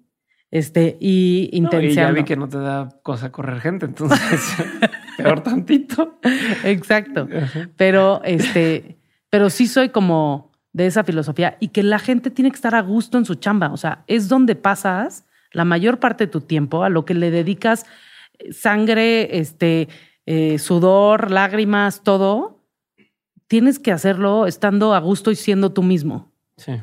Entonces puse los, los principios Ambrosía, una madre así, se los recuerdo cada que puedo, este, trato mucho de estar con el estandarte de la diversidad, es importante y de nos tenemos que respetar a todos y, eh, y cada quien es que tomar algún tipo de decisión drástica en ese sentido? O sea, al llegar a la empresa, pues me imagino que para muchos, por el tipo de empresa que es, a lo mejor era no sé qué. Sabes, como este, este radio pasillo o lo que sea. ¿Hubo algún momento que sentiste el, a ver, voy a hacer esto como para cortar cualquier tipo de... Pues sí quité mucha gente. ¿eh? Entonces, casi ahorita Ambrosia es una empresa joven. O sea, tiene 40 años la empresa, pero si yo mido a las 300 personas que tenemos ahorita, yo creo que el promedio de lo que la gente ha estado en la empresa es menos de 5 años. Ok. Antes eran más de 20. O sea, la gente que estaba llevaba más de 20 años. Y la verdad sí quité a mucha gente. Los rateros, los borrachos, los malos, pero también después tuve que quitar a gente que este, no me agarraba la onda en esta nueva forma de trabajar. Ya sabes. Este, porque sí, para mí la cultura en una organización es súper importante. Es lo que va a definir si haces bien la chamba o entregas bien el servicio o no. Punto. Okay. Y este, y para hacer la, pues la cultura la hace la gente. Pues no hay de otra. Es sí, trato de convencerlos por qué este, tienen que ser eh, sonrientes y buena onda o tienen que eh, entregar resultados y, y así, pero pues también, si no, pues ya, cuello. o sea, o cuello. Pues es que no tenemos tanto tiempo en la vida, hay que hacer las cosas. ¿Cómo, cómo, corres a la gente? Me da mucha curiosidad ahora que dices que, que te veo como hasta muy orgullosa de, correr con personas. No. ¿Cómo, cómo lo Es que es algo que a mí nadie me contó de, emprender, que es la gente a Dios y se siente horrible. Se siente. Yo siento horrible y ahí que tú no sientes tan feo. Entonces, ¿cómo, cómo decides? O sea, ¿cómo, cómo... A ver, es que creo que es ¿Cuál es tu, tu, tu, tip o tu truco para correr gente? No, pues tienes que ser honesto. A la gente... Y también, yo como lo veo es que a la gente le sirve que lo corras. Ok. ¿No? O sea, si, si no estás haciendo bien tu chamba, si no estás contento en tu chamba o así, pero te vas a quedar porque zona de confort y porque llevas este X número de años y es lo único que sabes hacer, o sea, te va a servir que te corran y te pongas las pilas y aprendas algo y te vayas a otra empresa donde sí seas feliz. O sea, si por ejemplo no es tu onda la este, diversidad y el de la entrega de resultados, digo, el manejo por resultados o eh, el tema casual menos jerárquico y la madre, pues no vas a ser feliz en mi empresa. Entonces mejor te ayudo, te corro y vas y buscas un trabajo donde sí seas es como el que corta, pero porque es que yo no soy bueno para ti, ¿no? Este, te voy a cortar, pero te estoy haciendo un bien. Qué bueno, pues te convences. Te voy a hablar a ti cuando necesite correr a alguien para que tú los corras. sí, la paso. No, a ver, es feo. Y esta pandemia sí que he tenido que, o sea, ha sido durísimo. O sea, sí ha sido gente que me ha dolido muchísimo correr. Porque y también hay gente que ves que le está echando todas las ganas, pero nada más no.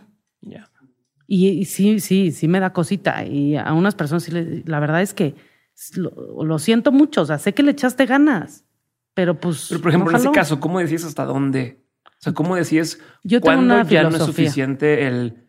Porque siempre está este tema, ¿no? De ver, tienes a esta persona porque a lo mejor cuando lo contrataste viste ciertas posibilidades o potencial y dices, va, le ha tomado un tiempo desarrollarse, vamos a apoyar a la persona para que lo vaya haciendo. ¿Hasta qué punto, no sé si es de tiempo o de esfuerzo, más dices, ya, ya no, y adiós, o sigues diciendo, híjole, es que a lo mejor le falta un poquito más, o yo no he estado pudiéndole dar el, el feedback necesario. ¿Cómo le, cómo le haces ahí? Y, y, he tenido de todos casos, ¿no? Casos en los que me he tardado muchísimo más de lo que debería este, y casos en que lo he hecho a lo mejor antes de tiempo, ¿no? No le di chance. Pero eh, para mí algo súper importante es que sí necesitamos correr rápido a la gente. O sea, es parte de mi filosofía y siempre le digo a mi gente es, a ver, corre rápido a la gente y contrata lento. Entonces, tárdate en contratar para que traigas a la gente adecuada, pero si ya no es la gente adecuada, córrelo rápido. O sea, ¿para qué postergas este dolor? Y este. ¿Y cuál era la otra Sí, pregunta? o sea, ¿cómo sabes hasta qué punto Ah, sí, entonces- decir es que, es que esta persona Sí. tiene potencial, ¿no? O sea, Pues las ganas que le está echando. O sea, yo, por ejemplo, por lo menos con mis reportes directos, tengo reuniones cada semana. Si no veo, si veo, si veo avances y van y le están, y le doy feedback y le digo, tienes que hacer esto y mira, y esto no estuvo bien, tienes que corregirlo, o sabes que te falta echarle más ganas en él, y así. Y si veo avances, pues bueno, le doy más chance. También si veo avances demasiado lentos, pues igual también tienes que ver qué tanto vale la pena estarle dedicando ese tiempo a esa persona. Pero si veo avances, les doy más chance. Este, si de verdad se ve que les está dando la peor hueva, no le están echando ganas, ni quieren estar ahí, o se ve que pasan las semanas y es, oye, ¿cómo vas con esto? No, no, es que ahora miles de peros. No, ya. ok. Sí, y lo mismo le digo a mi gente. A ver, esta persona, llevas diciéndome desde hace tres meses que no está jalando, que no va bien, que le estás dedicando mucho tiempo, que no está dándote resultados. Ya. ¿Qué, qué estás esperando? Y hay veces sí que les digo, a ver, eso es- Amiga, date cuenta. amiga, date cuenta. No, a ver, tú, tú decide por tu gente. ¿no? Tú decide. Yo no me voy a Pero meter. yo te voy a evaluar a ti. yo te voy a evaluar y yo voy a esperar resultados en esto. Entonces, tú, tú decides. Pero si después, si pasan seis meses, un año y siguen con, o sea, con eso y a mí, cuando vienen a entregarme un resultado, "Ah, es que este cuate no me da. Ya entonces le voy a decir, o lo corres tú o lo corro yo. Pues están así, córrelo tú. no, entonces pues mejor dale tú. Pues sí, chance y sí, Pues ¿verdad?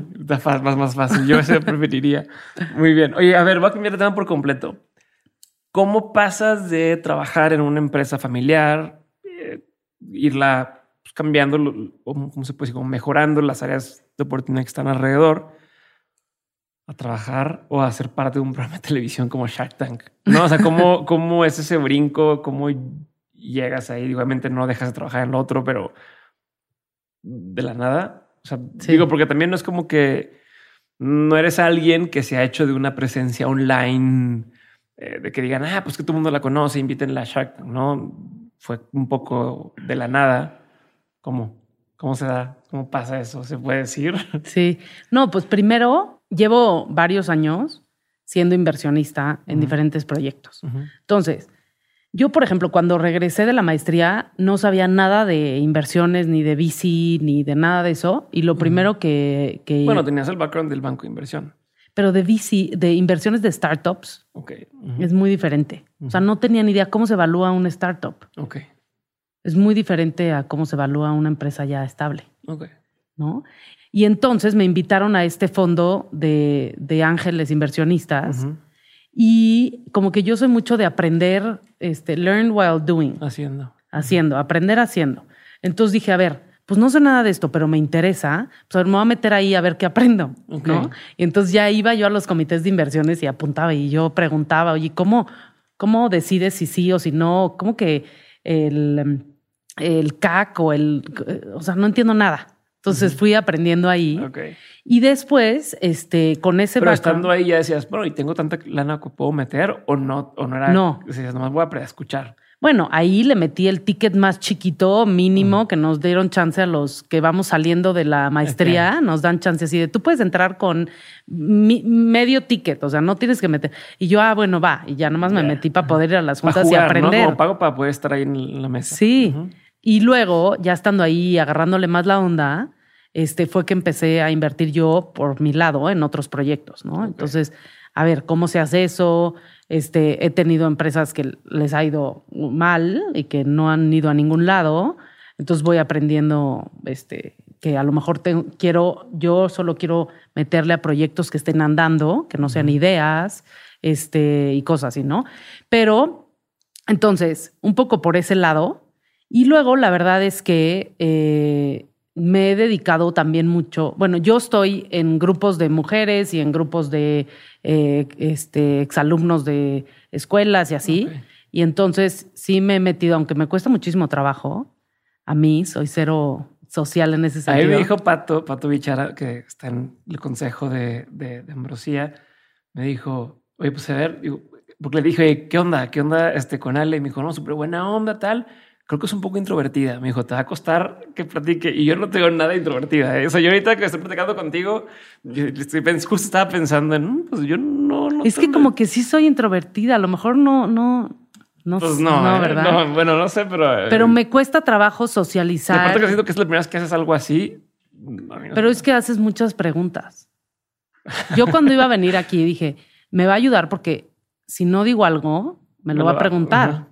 Yo, por ejemplo, no soy de preguntas ni así. O sea, he aprendido mucho en temas de networking de mi esposa. O sea, Mercedes siempre es de, o sea, se va a sentar contigo y vas, ay, y tú, y te va a empezar a preguntar miles de cosas y entonces sabe qué es lo que te gusta, cómo se llama tu esposa, cómo se llama tu hijo, qué, o sea, cuál es tu comida favorita, dónde fuiste tu último viaje. O sea, tantas cosas que yo digo, ¿cómo te enteraste de tantas cosas? Y entonces ella me ha dicho, a ver, Ale, tienes que preguntar esto y esto. Tienes que hacer eh, así. Y acuérdate del nombre de su esposo o su esposa y así. Entonces, bueno, he tenido que aprenderlo, pero es un esfuerzo. Ok. Para mí es un esfuerzo. Me cuesta mucho, o sea, le dedico mucha, este, como, o sea, acabo agotada. Sí, mucha energía. Mucha energía. Porque no lo hago naturalmente. O sea, después de esto vas a acabar agotada. agotada. ¿Se te hace? Bueno, no sé. No, estás a gusto. no, aquí no, aquí no. Pero tipo en un evento de networking así acabo agotada. Digo, es que ya no sé ni qué preguntar, ya no sé ni cómo se llama. O sea, soy malísima. Pero este sí me, me, puse a hacer mucho eso, porque también mi negocio es de eso, ¿no? Eventos. Es mucho de conocer gente, de que te conozcan y así, porque la gente quiere que quien le haga su evento seas tú, seas alguien conocido que va a estar al pendiente de lo que estás haciendo no una empresa X. Y quieres saber a quién reclamarle o a quién darle gracias cuando estés tú listo. Exacto. Entonces me puse a hacer mucho de eso. Y al final, como acabo en Shark Tank, es a través de recomendaciones. Ok. Así como acabé en el CENET, como este, consejera del CENET, que es el Consejo Nacional Empresarial Turístico, este, a base de recomendar, oye, Ale es buena para esto, sabe de esto, esto y esto, y te la recomiendo, porque no soy una persona que está out there y que la gente sabe en qué soy experta y en qué no. ¿No? Pero, pero así, y así acabé en Shark Tank. Y me entrevistaron y pues al parecer lo hice bien en las entrevistas. Ok. Y, y dijeron, va. ¿Estabas nerviosa? Sí, ¿cómo no? Nerviosísima. ¿Y en general en el programa te sentiste nerviosa? No. Ya estando ahí, no. Ya estando ahí, nada. Pero antes, nerviosísima. Ok. O sea, nerviosísimo que yo decía los números y cómo hacen cálculos tan rápido en sus cabezas y este, cómo le voy a hacer y qué, qué oso y así. Este, nerviosísima. Pero. Pero fue por puro networking, ¿no? O sea, puro de alguien le dijo a alguien y te descubrieron y dijeron, va. Sí. Y la verdad es que, a ver, sí se te abren muchas oportunidades siendo mujer, siendo gay, siendo joven y así. La neta es que sí. Y yo luego pensaba. ¿Tú crees que se te dan oportunidades por eso, dices? Sí. Y luego me siento mal y digo, oye, pero es que no, chance, yo, yo esto pensaba antes de entrar, es que yo no tengo tanta experiencia, yo ni siquiera, o sea, he invertido en tantas cosas, no, o sea, yo no me considero, luego ya me dijeron que sí soy, pero yo no me considero emprendedora. O sea, soy profesionista o no sé, pero emprendedora no me considero pero me dicen, claro que eres, ve todo lo que has hecho en Ambrosía, abriste este negocio, este otro, este otro. Y yo, bueno, pero pues dentro de Ambrosía, como que no sé, eh, pero bueno. Y entonces yo decía, es que cero que ver yo con los güeyes que están sentados ahí. O sea, me da pánico y, o sea, esos cuates sí son, o sea, de renombre y de miles de años de chamba y me eché todos sus currículums y dije, en la madre, ¿qué voy a hacer yo ahí? Pero luego yo soy de la idea de que las oportunidades cuando llegan hay que tomarlas y no, no hay que pensarlo. Entonces yo dije, a ver, sea por lo que sea, me llegó esta oportunidad.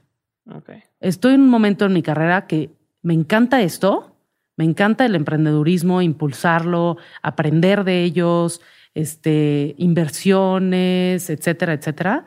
Este, voy a ver, voy a ver qué tal eh, como te digo, aprender haciendo. A ver qué tal lo hago, chance lo hago bien, chance me gusta, pero si no lo hago, pues qué, me va a dar miedo. Y luego mucha gente decía, no, pero ¿y no te da miedo? ¿Y si lo quieres hacer? Y, este, y yo, pues ni lo pensé tanto, nomás dije, sí, va. Es lo que te iba a preguntar, porque no es lo mismo si, si, digo, no significa que el resultado vaya a ser bueno o malo, pero si te sientes bien fregón, y te inviten a una cosa así, pues dices, va, pero si tienes ya ciertos nervios y demás, no te da un poquito de preocupación. Eh, la gente es bien canija, ¿no? Y no perdonan. Entonces, si, o sea, no te da preocupación la reacción que va a existir de tu participación en el programa de que no, hombre, es bien gacha o no, esto, este, lo que sea. No, no, pero no le da cosa correr a la gente. Este, este, no, no, no, no te preocupa, no, no piensas en eso. Sí, este, sí lo he pensado mucho, ¿no? Y aparte me han dicho, Alex, que no, no sabes, o sea, y puede ser bien mala onda la gente y no veas los comentarios en las redes sociales y que no sé qué. Pero la verdad es que también soy una persona que todo se le resbala. No sé si por memoria o, o sea, todo se me olvida. este, y, y, la verdad es que, o sea, si me dicen algo mal, o, se me olvida o decido no darle importancia.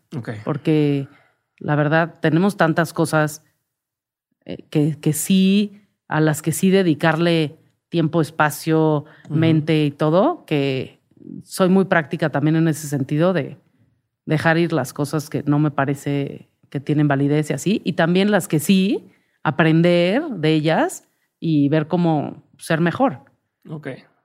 A ver, sé que no me puedes decir mucho de Shark Tank, pero ¿me puedes decir algo que aprendiste en la, en la experiencia? O sea, no me digas de quiénes estuvieron, no me digas de qué invertiste, nada, pero algún aprendizaje que tuviste después de vivir todo esto, que dijiste, ah, me di cuenta de esto o aprendí esto otro. Sí, eh, aprendí, aprendí, muchas cosas, sobre todo de los, de los otros tiburones, pero lo que más, lo que más aprendí fue de los emprendedores. O sea, es que el camino de emprender es muy solitario y es muy difícil. Y entonces, eh, la verdad es que sí tienes que ser muy apasionado de lo que estás haciendo y de tu negocio para que realmente seas exitoso. Porque van a haber miles de bumps en el camino, miles de piedras, miles de cosas. ahorita con la pandemia, miles de, de problemas, algunos muy fáciles de resolver, otros complicadísimos, pero constantemente son cosas que tienes que estar resolviendo y la resiliencia creo que es lo, lo más importante para un emprendedor. No sé, eso. Súper. ¿Cómo, digo, estás metida en un montón de cosas, lo acabas de decir, ¿no? aparte de, de, de, Ambrosía, en las empresas en las que inviertes, más estos grupos y demás, ¿cómo, ¿cómo, haces un balance de tu tiempo? O sea, ¿cómo manejas tu tiempo? ¿Cómo manejas tu día a día? Eh, cómo, qué, función o qué rol juega dentro de todo este relajo que tienes de, de, proyectos Mercedes? O sea, ¿cómo, cómo es tu, pues, tu balance de trabajo y vida? Es muy, es muy chistoso porque sí hago muchas cosas, pero nunca siento que me falta tiempo. Ok. No sé qué hago. Esta pandemia me ha servido mucho porque he podido ser más productiva trabajando desde mi casa, viendo más a mi esposa, pudiendo comer diario con ella. Eh, ahorita ya regresé a la oficina, pero, pero antes, este, como que pude organizar más mi tiempo. Yo creo lo que hago es organizarme. ¿Pero cómo te organizas? Entonces, antes, o sea, todo lo tengo en mi calendario. Si no está en mi calendario, no existe. y no me voy a acordar. Y si quedamos ir a comer y no lo puse, no voy a llegar. O sea, y no es mala onda, simplemente, o sea, no me voy a acordar. Este, entonces, trato de. Antes decía que sí a todo. Entonces, vamos a comer a Santa Fe a las 3 de la tarde y tenía una cita de trabajo a las 2 y decía, sí, sí llegó. Y, o sea, y llegaba tarde y lo hacía fatal. Ahorita sí trato de decir que no a más cosas, ¿no? Este, y trato de llegar a mi casa siempre antes de las 8 de la noche. Ok. Es como regla que tienes. Sí. Y bueno, no es regla impuesta por mí. es impuesta por Mercedes. Ok. No, eh, me, traen en chinga, básicamente. Este, pero sí, Mercedes. Me checadita. Me traen checadita. Es de que a ver, no todo en la vida es trabajo. Ella tiene como otra filosofía de vida. Yo muchas... ¿Eres workaholic? Pues sí. Era, ya no tanto. O sea, pero Mercedes es mucho de, es que, ¿por qué trabajas hasta tan tarde. Y yo, es que ni siquiera estoy trabajando hasta tan tarde. Si hubieras visto lo que yo trabajaba cuando estaba en el banco de inversión, llegaba a las 2 de la mañana a mi casa o a las 6 o a las 4 y al otro día estaba a las 8 ahí. Entonces yo ni siquiera me considero que trabajo tanto. Ahorita yo siento que ni trabajo. O sea, estás pasándote la gusto. me la paso a gusto. Este, tengo todas mis juntas en Zoom, en mi casa. Entre juntas hago jardinería. Este, y veo a mis amigos. Qué hace? ¿Ella qué hace? Mercedes tiene un club de coleccionismo de arte que se llama Young Collectors Club, que está armando con su socio José Luis Castañeda, y es apasionada del arte contemporáneo y del mundo del arte. Y entonces, tipo esta semana, me dijo, me vale gorro, esta semana no podemos ir a ningún lado porque es la Semana del Arte en México y yo voy a tener toda mi agenda llena y ahorita espero que llegues a comer conmigo a tal galería o a tal lugar o así, y este, pero yo voy a estar ocupada. Y así, entonces es está metidísima en el mundo otra del filosofía completamente, ¿no? otra es como, filosofía. como más bohemia, se podría decir. Otra filosofía. Y cómo, cómo, yo ya hablando en temas de, parejas, cómo empatan para funcionar, cómo funcionan, siendo de, filosofías de trabajo o de vida tan distintas. Pues nos ha costado trabajo. O sea, yo eh, cuando regresamos a México después de la maestría y que ya agarré yo a un ritmo de trabajo otra vez, porque yo creo que no se acuerda de antes de que nos fuéramos, pero ya cuando regresamos, muchas veces teníamos pleitos de es que llegas a la casa y estás en la computadora y estás trabajando. Yo me tenía que esconder en el baño para contestar mails, te lo juro, te lo juro. Decía, es que me va a regañar, pero y yo le decía, es que ni siquiera, si vieras lo que trabajan mis amigos, llegan a las 11 de la noche a su casa. Yo ya estoy aquí. yo ya estoy aquí. Nada más tengo que contestar tres mails y así. Pero si tú. Pero, a ver, pero pensando, esos tres mails se pueden contestar el día siguiente. Seguramente. Ok. Ok, nada más para tenerlo claro. Segura, sí, seguramente, la verdad. Pero, pero sí, entonces tuvimos muchos pleitos al respecto. Pero luego, como que ya también y, la pandemia me ha, o sea, me noqueó y me dijo, Ale, estate quieta y así. Pero este, aprendí como a, a trabajar lo que tengo que trabajar. Entonces, sí hay miles de cosas más que puedo hacer en un día y miles de mails que revisar y presentaciones y comentarios así, pero también todo puede esperar. La verdad. Y entonces yo he cambiado mucho mi forma de, ser y de trabajar para mm, dar, dar más espacio en mi vida a cosas que me importan. Ok. Y, nos hemos puesto de acuerdo también en las cosas que nos gusta hacer. Entonces, las pasiones, compartimos muchas pasiones. Entonces, eh, muchas veces lo que es trabajo para mí eh, bueno, lo que es trabajo para Mercedes es también pasión mía, entonces lo podemos compartir. Entonces, por ejemplo, el arte, los viajes, la gastronomía, este, lo compartimos y entonces en algunas cosas es medio trabajo mío y pasión de ella, medio trabajo de ella y pasión mía, y entonces podemos como congeniar en ciertas cosas y nos gusta hacer muchas cosas parecidas.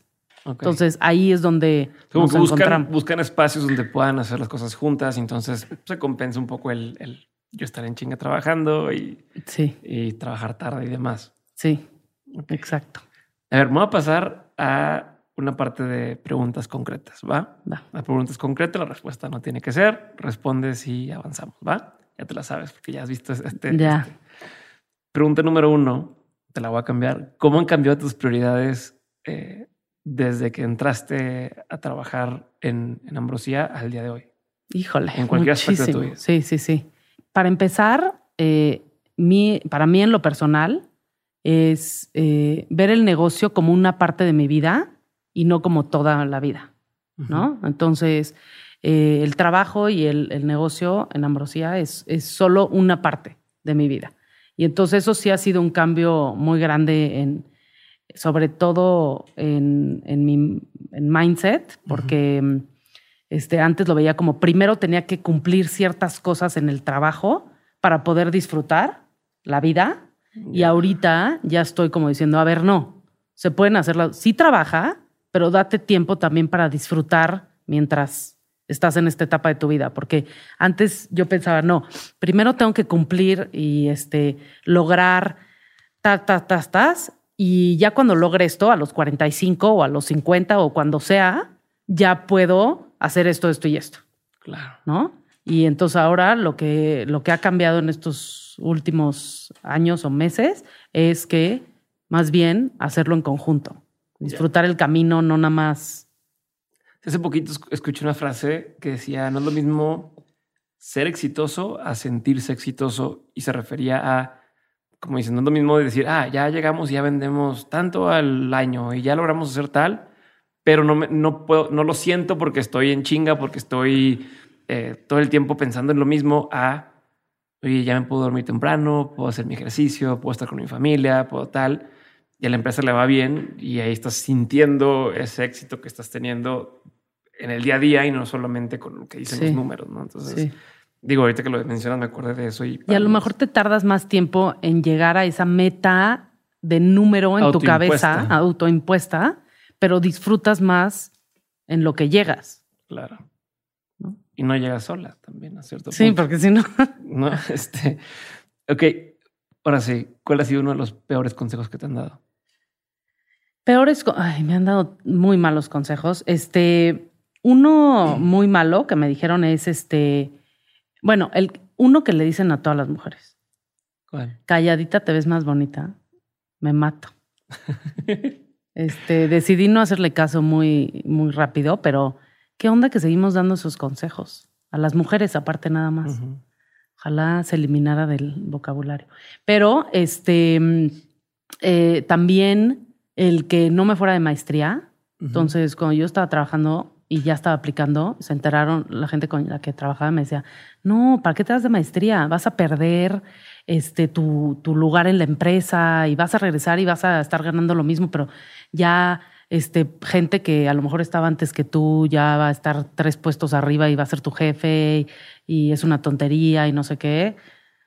Cero. Eh, sí fue terrible. ¿Cuál ha sido uno de los mejores consejos que te han dado? A lo mejor este de eh, no, no entrar a la empresa familiar luego, luego, este, sino eh, prepararme y aprender fuera y después cuando me sienta, cuando me sienta cómoda regresar a, Aunque sean 10 años después. Aunque sean 10 años después, pero creo que valió la pena. Fue un súper consejo.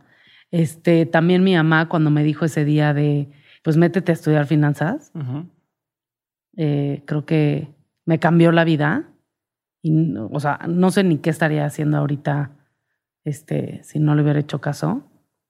Entonces, ese también. Ok. ¿Cuál sería un consejo que tú antes dabas como bueno y que ya con la experiencia ya no darías? Yo antes decía mucho, a ver, no, si vas a hacer algo, lo tienes que hacer muy bien, te tienes que súper preparar, tienes que casi, casi que estudiar todos los libros al respecto y tienes que saber perfecto qué es lo que vas a hacer antes de hacerlo y así. Y así es como yo muchas veces hacía las cosas, ¿no? Este, eh, ahora digo, más bien, lánzate hazlo. O sea, sí, chance y fracasas, pero aprendes algo en el camino. Y entonces, pero chance y te va muy bien en lo que sea, en la vida, en, o sea, de cásate rápido, no sé, ya sabes, en la vida o en el trabajo o en lo que sea, es aviéntate, o sea, ser más arriesgado antes yo era muy de precavida, no, sabes que no hagas, si sabes que, si sabes que no lo, cuando, o sea, si sabes que, por ejemplo, yo decía, yo no me meto a ningún torneo, hacía mucho deporte antes, yo no me meto a ningún torneo si, no sé que tengo chance de ganar. Ya. Qué tontería. O sea, a lo mejor me perdí muchas cosas muy buenas. Y lo mismo, o sea, la gente le, le decía estas cosas de no, no, no, es que estudia perfecto para el GMAT y si no sabes que te va a ir perfecto, no lo hagas. No lo tomes todavía. No, güey, hazlo, lánzate, aprende y a lo mejor este te va muy bien y si no aprendes algo en el camino. Ok. Porque lo que me contaste hoy en varias ocasiones me dijiste, fui aprendiendo mientras lo estaba haciendo. Sí. No, que es lo opuesto a ese consejo que dabas. Lo que pasa es sí. ¿No? O sea, en tu vida lo, sí lo aplicabas, lo que me dices hoy. Pero antes sí me preparaba mucho más en todo. O sea, y perdía muchísimo tiempo en el prepararme y así, el, hasta no estar 100% segura, no hacía algo. Este, en la escuela, en la universidad, en, los primeros años de mi carrera, así. Ya como después de la maestría fue que ya empecé a tomar más riesgos y así. ¿Qué opinión tienes que poca gente comparte contigo? Una es que yo creo que es que aparte esta está malísima porque no ni siquiera lo aplico yo, pero que todo todos tenemos que ser vegetarianos. Ajá. Siento yo, este o un poco dejar de comer más carne, un poco vegetarianos y me cuesta luego entro en unas este, discusiones eternas con mucha gente al respecto, pero este, ya decidí que tengo que hacerlo primero yo antes de seguir intenseando. este, y la otra, mm, que, ah, yo no creo que haya nada después de la muerte o así. O sea, no creo en nada. Ok. Entonces. En ninguna religión. Ninguna religión, ningún. En la energía. Luego me dicen, pero ¿cómo? ¿No crees en la energía? Y luego a veces ya nada más digo, sí, sí, sí, para allá. para no meterme en esa discusión. Eh, sí, no crees en la energía, pero entonces y así. Bueno, sí, en la energía sí, nada más para. Pero no, la neta es que no. Ajá. Dios, no. Una imagen de Dios o una cosa que hay algo más grande que tú, no. Dejé de creer en Dios cuando de chiquita me dijeron, pero muy chiquita, tipo siete, ocho, que los perros no se iban al cielo. Y entonces dije, no, ni, o sea, ¿cómo? Entonces yo no quiero ir a ese lugar, qué espanto. ¿Y qué lugar no permite a los perros? Es que eh, se me hace la... No, pero, pero no, no creo que haya nada más. O sea, una vez eh, eh, mi esposa me decía, cuando llegué a vivir a su casa, decía, oye, nomás te quiero decir que aquí luego se escuchan, pasan cosas raras y es que yo traigo a mis abuelitos y a mi papá y me cuida y no sé qué, y así. Y se cierra la puerta. Sí, muertos, muertos. Y a veces se prende la tele y yo, qué raro. Dije, ok, ok, sí. Este, estábamos empezando. Dije, no me voy a poner aquí a discutir. Este, pero en eso me decía, ¿tú prendiste esa luz? La del buró, ya sabes. Y yo, no, ¿qué luz? No, yo, ¿ves? Se prendió la luz. Se prendió la luz es que te digo que tengo no sé qué y así. Y yo, entonces me puse horas a ver de dónde se prendía la maldita luz hasta que encontré que era un switch que tenía corto, que cuando prendías el switch del baño, se prendía también el del buró. Ok, estoy diciendo ya para comprobarle que estaba mal. que en realidad, todo según yo tiene una explicación científica y así. Por tu esposa sí creen todas estas cosas. Sí, sí. Ok, ¿y es tema? Y luego me hace limpias y, y yo, sí, sí, hazme limpia. Y prende el palo santo y lo pasa por la casa y así, y hace cosas así, pero no, yo no. Qué chistoso. O sea, qué chistoso que sean tan opuestas y... Sí. o sea, ella cree en, astrología y en todas esas cosas y tú nada. Nada. Ok. Nada. ¿Y me se pelean por eso? No. no. nos peleamos. Lo más importante, yo creo, en todo esto es que hay que saber respetar. O sea, en todo. No es como que yo le voy a decir a alguien súper religioso, católico, apostólico en la madre, que este, Dios no existe y que es pura farsa y que la iglesia y que. No, o sea, es respetar, ok, yo, la verdad es que no creo eso, creo otras cosas y así, pero pues te respeto y así. creo que eso es lo más importante. ¿En qué crees? ¿Hay algo en lo que creas? Pues no, creo que yo creo en hacer las cosas bien y en, este, en estar tranquilo con lo que haces. Pero, por ejemplo, te pongo un, ejemplo. Em, hay gente, la gente que, que, que, que, que en una religión, se apoya de la religión en momentos difíciles, ¿no? De decir, híjole, me está cargando la fregada y a lo mejor piden a lo que crean, este, como cierto apoyo o encuentran cierta, como le, como si como esperanza en creer alguna cosa. Ajá. Tú en esos momentos difíciles, ¿cómo lo tomas? O sea, ¿qué haces? ¿Qué, qué, cuál es tu proceso mental? Me estaba acordando ah, este, hace como dos años que se murió este, una tía que queríamos mucho. ¿Por qué te ríes? me río porque estaba yo en el hospital y entonces me tomaba selfies con la tía que estaba ah, Estás bien mal. Pero este no, Alejandra Veras. Eh, eh, yo no creo, o sea, yo no creo que, o sea, yo creo que te mueres y, ya, te, o sea, se acaba tu vida. O sea, no es como que luego renaces en otra ah. cosa o te haces energía y la más. No. O sea, a ver, ¿qué pasa? En los momentos difíciles, por eso es, más duro. Yo le tengo miedo a la muerte. Ok. Y le tengo miedo a la muerte justo por eso, porque no creo que haya nada más.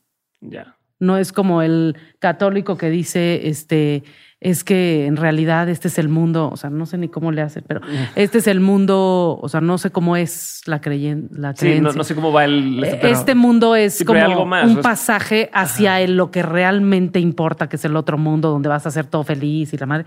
No, yo creo que este es a lo que venimos y no hay nada más después de esto.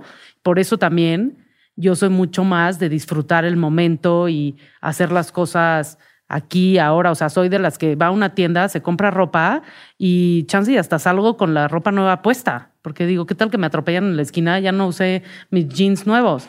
Este, pero sí, o sea, es parte de, como de mi filosofía de disfrutar ahora, porque no sabemos cuánto tiempo más tenemos y yo no creo que haya tiempo después. Entonces, cuando se murió mi papá o se murió mi abuelita o así, pues sí es más duro porque dices, ya, se acabó ya sabes. Este, ya no hay nada más, o sea, ya no están, no es como que, ay, mi papá me está viendo y está muy orgulloso. Luego me dicen mucho, ay, tu papá estaría, seguro está muy orgulloso de ti y así yo, pues, pues sí. no sé para no llevar la contra, para no llegar no es cierto, ya no existe. Sí.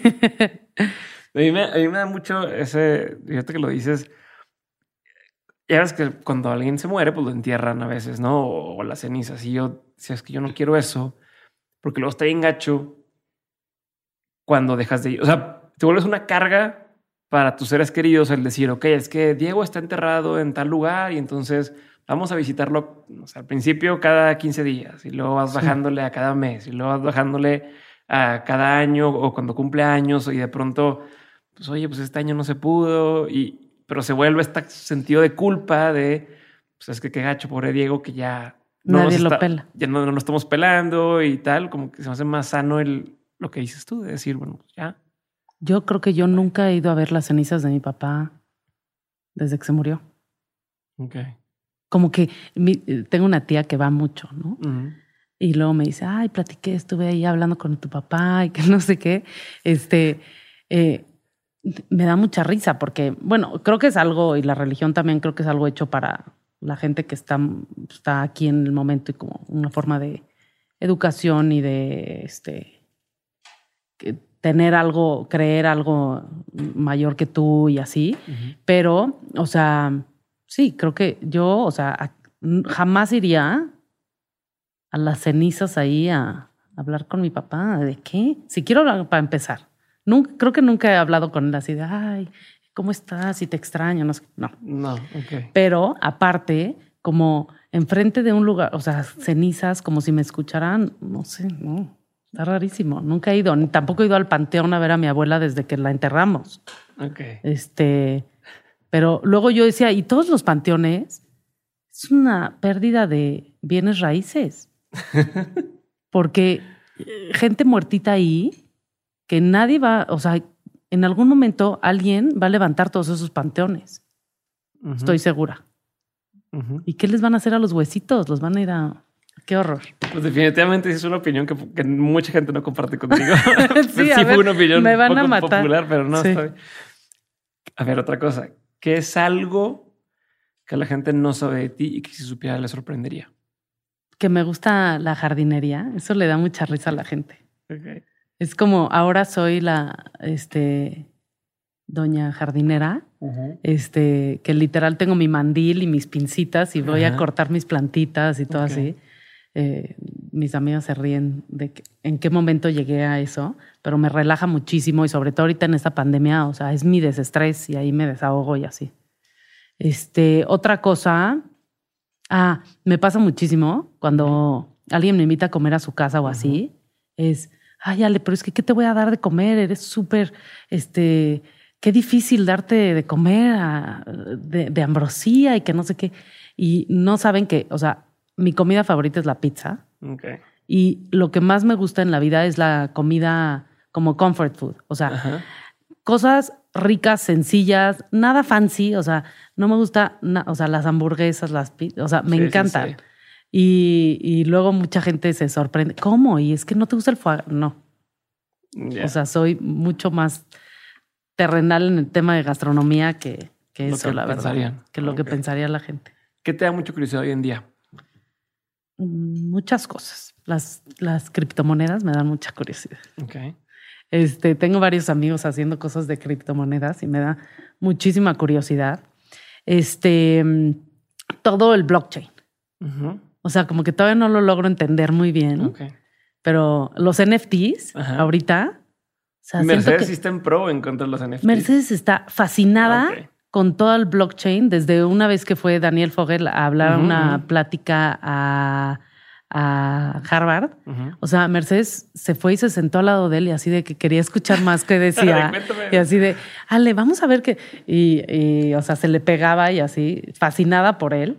Este, entonces está metidísima y escuchas ahora de los NFTs, he escuchado miles de podcasts y cosas de, de los NFTs, pero sí me da muchísima curiosidad. O sea, a ver qué va a pasar con eso, cómo lo del blockchain y los NFTs, como ya tenía un amigo, Alan Cassis, que creo que no, no ha venido, No. ¿verdad? Alan Cassis, que hizo como el primer fondo de blockchain en México, desde hace cinco años o más me estaba explicando, Ale, es que no sabes, esto va a cambiar el mundo y es que todos los contratos van a ser... Yo no entendía nada, sigo sin entender nada, pero creo que tengo que estudiarlo más porque sí me da muchísima curiosidad. Ok. Eh, libro, película, documental o serie, cualquiera de estos, pueden ser todos, puede ser uno, que haya marcado un antes y un después en tu vida. Que hayas visto y hayas dicho, ay, güey, esto me cambió la forma de pensar o me abrió Sí. los ojos. Tengo película, pero no me acuerdo del nombre de la película. Eras de esas. Sí. Era de surfers. Era de un surfista. Este, Gerard Butler. Ajá. Sale en esa película. Justo lo iba a googlear antes de entrar y ya no me dio tiempo. Pero, este, porque di- dice algo en la película que me, eh, o sea, como un, un quote. Él era de estos surfistas de las olas gigantes, los. Mavericks. ¿Cómo se llamará? Ahorita voy a buscar. Este, entonces, era de la, eh, este surfista que este, surfeaba las olas gigantes que se llaman Mavericks. Y entonces decía que. Ah, Chasing Mavericks. apenas voy a buscar Chasing Mavericks. Gracias, Jamie. Gracias. Se llama Chasing Mavericks y era este cuate que surfeaba las olas gigantes y decía que el miedo no es mal. O sea, que el miedo y el pánico son dos cosas completamente diferentes. Ok. Como que yo nunca lo había entendido así. Que el miedo y el pánico eran dos cosas diferentes. Que el miedo es bueno y yo siento que es bueno porque, a ver, si le tienes miedo a alguien, tipo algo, tipo yo con Shark Tank o así, pues entonces me preparé, vi las temporadas, me preparé en temas de inversiones, en temas de, o sea, hice como mi tesis de inversión, que quería, o sea, te preparas, ¿no? Entonces el miedo, este, no es malo, el miedo es bueno pero lo que eh, el pánico es, es lo que es realmente malo porque te paraliza. Él lo decía como, no es de como que no le tengo miedo a las olas gigantes. Claro que le tengo miedo, les tengo respeto, me preparo, no lo hago a la ligera y así. Pero este, lo que es mortal es el pánico, porque si estoy ahí, me apanico, me congelo, me mata la ola. Entonces es bueno tener miedo, pero eh, el pánico, y entonces ahí como que cambió mi manera de pensar en ese sentido, este, de decir, a ver, ver bien qué- a qué cosas le tenía pánico o le tengo pánico y tratar de que no sea algo que me paralice. Ya. Y es que a veces también le tenemos miedo al miedo. No, como tenemos Ajá. miedo a ponernos en situaciones, es que me va a dar miedo estar en esa situación. Sí, Y entenderlo así es más tranquilizante. El decir, sí, pues sí, a lo mejor me va a dar miedo, pero no siempre que voy a entrar en pánico y ya valió que eso todo. sí. Entonces, Y como película. distinguir las dos cosas es lo más importante. Como poderlo distinguir esas emociones en tu cabeza o en tu cuerpo o lo que sea. Porque también no aprendemos. O sea, yo, por ejemplo, no, no me sabía las emociones. O sea, no es algo que yo había aprendido en mi vida, en mi casa y así. Cuando se murió mi papá, de las primeras cosas que hice que fue meterme al psicólogo. Este, y ahí, literal, casi que empecé con mi psicóloga, me dio una tablita así con las caritas y todas las ¿Cuál te emociones. sientes? ¿Cuál te sientes? Yo no tenía ni idea, no sabía cuál era una. Ahorita ya 10 Ok. años de terapia o más, 15, no sé, ya soy mejor en eso, ¿verdad? Pero este, creo que poder distinguir entre el miedo y el pánico es súper importante. Ok. Y eso me ayudó, me ayudó mucho esa. Entonces, esa película. Esa ¿Tienes algún libro, algún documental? Sí, serie? este. O otra eh, película, no pasa nada. Un libro que, que también es un, es, el, un libro, es una tontería, no sé ni siquiera si sigue existiendo, pero se llamaba Skinny Beach. Ok, no, no sé cuál es. Una tontería, este, pero me cambió la vida porque yo pensé que era un libro X como relajado. Yo a veces antes leía mucho, ahorita ya no, pero leía muchos libros como más de novelas o de eh, cosas muy ligeras, como para distraerme, cambiar de canal y así. No quería estar como pensando en lo mismo todo el tiempo, de chamba o así. Este, y pensé que este libro era como chistoso, simpático y así. Y lo empecé a leer y las primeras páginas era de todo, de dónde viene la leche de vaca y todo lo que le hacen a los animales para sacar la, leche y todo lo que sufren las vacas, todo lo que está en tu leche. O sea, me acuerdo que lo estaba leyendo y estaba esperando a mi papá en el aeropuerto y traía una lechita de chocolate, literal, porque me encantaba. Y, yo así, o sea, casi vomito, fui a tirar la leche y en ese momento dejé de tomar leche, tomar leche para siempre. Porque a lo mejor, bueno, no puedo ser vegetariana, o sí puedo ser vegetariana, no he intentado. intentado bueno, sí, ya fui vegana una vez y así, pero no he tomado ese paso, pero lo que sí puedo decir es por lo menos, digo, bueno, por lo menos pongo mi granito de arena, no tomo leche de vaca y pues alguna diferencia hará en el mundo. No todos tenemos que ser este, súper extremos y, y ser los que van a salvar el mundo, pero sí podemos todos hacer cositas que van mejorando el planeta en el que vivimos. Ok, perfecto. Te va a cambiar. ¿Qué te enoja mucho?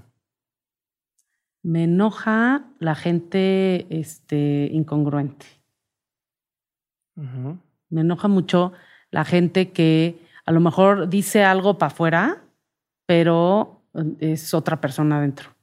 Este, no sé cómo explicar, pero em, y, te das cuenta tan fácil de ese, o no sé si yo me doy cuenta de esas cosas o qué onda, pero cuando están tratando de ser alguien que no son, ¿no? Em, no sé si porque yo, digo, la he tenido más fácil que otras personas y he podido ser quien soy eh, más libremente y a lo mejor lo tomo un poco por sentado, pero este, cuando alguien como que está intentando ser alguien que no es, me, me da mucho coraje.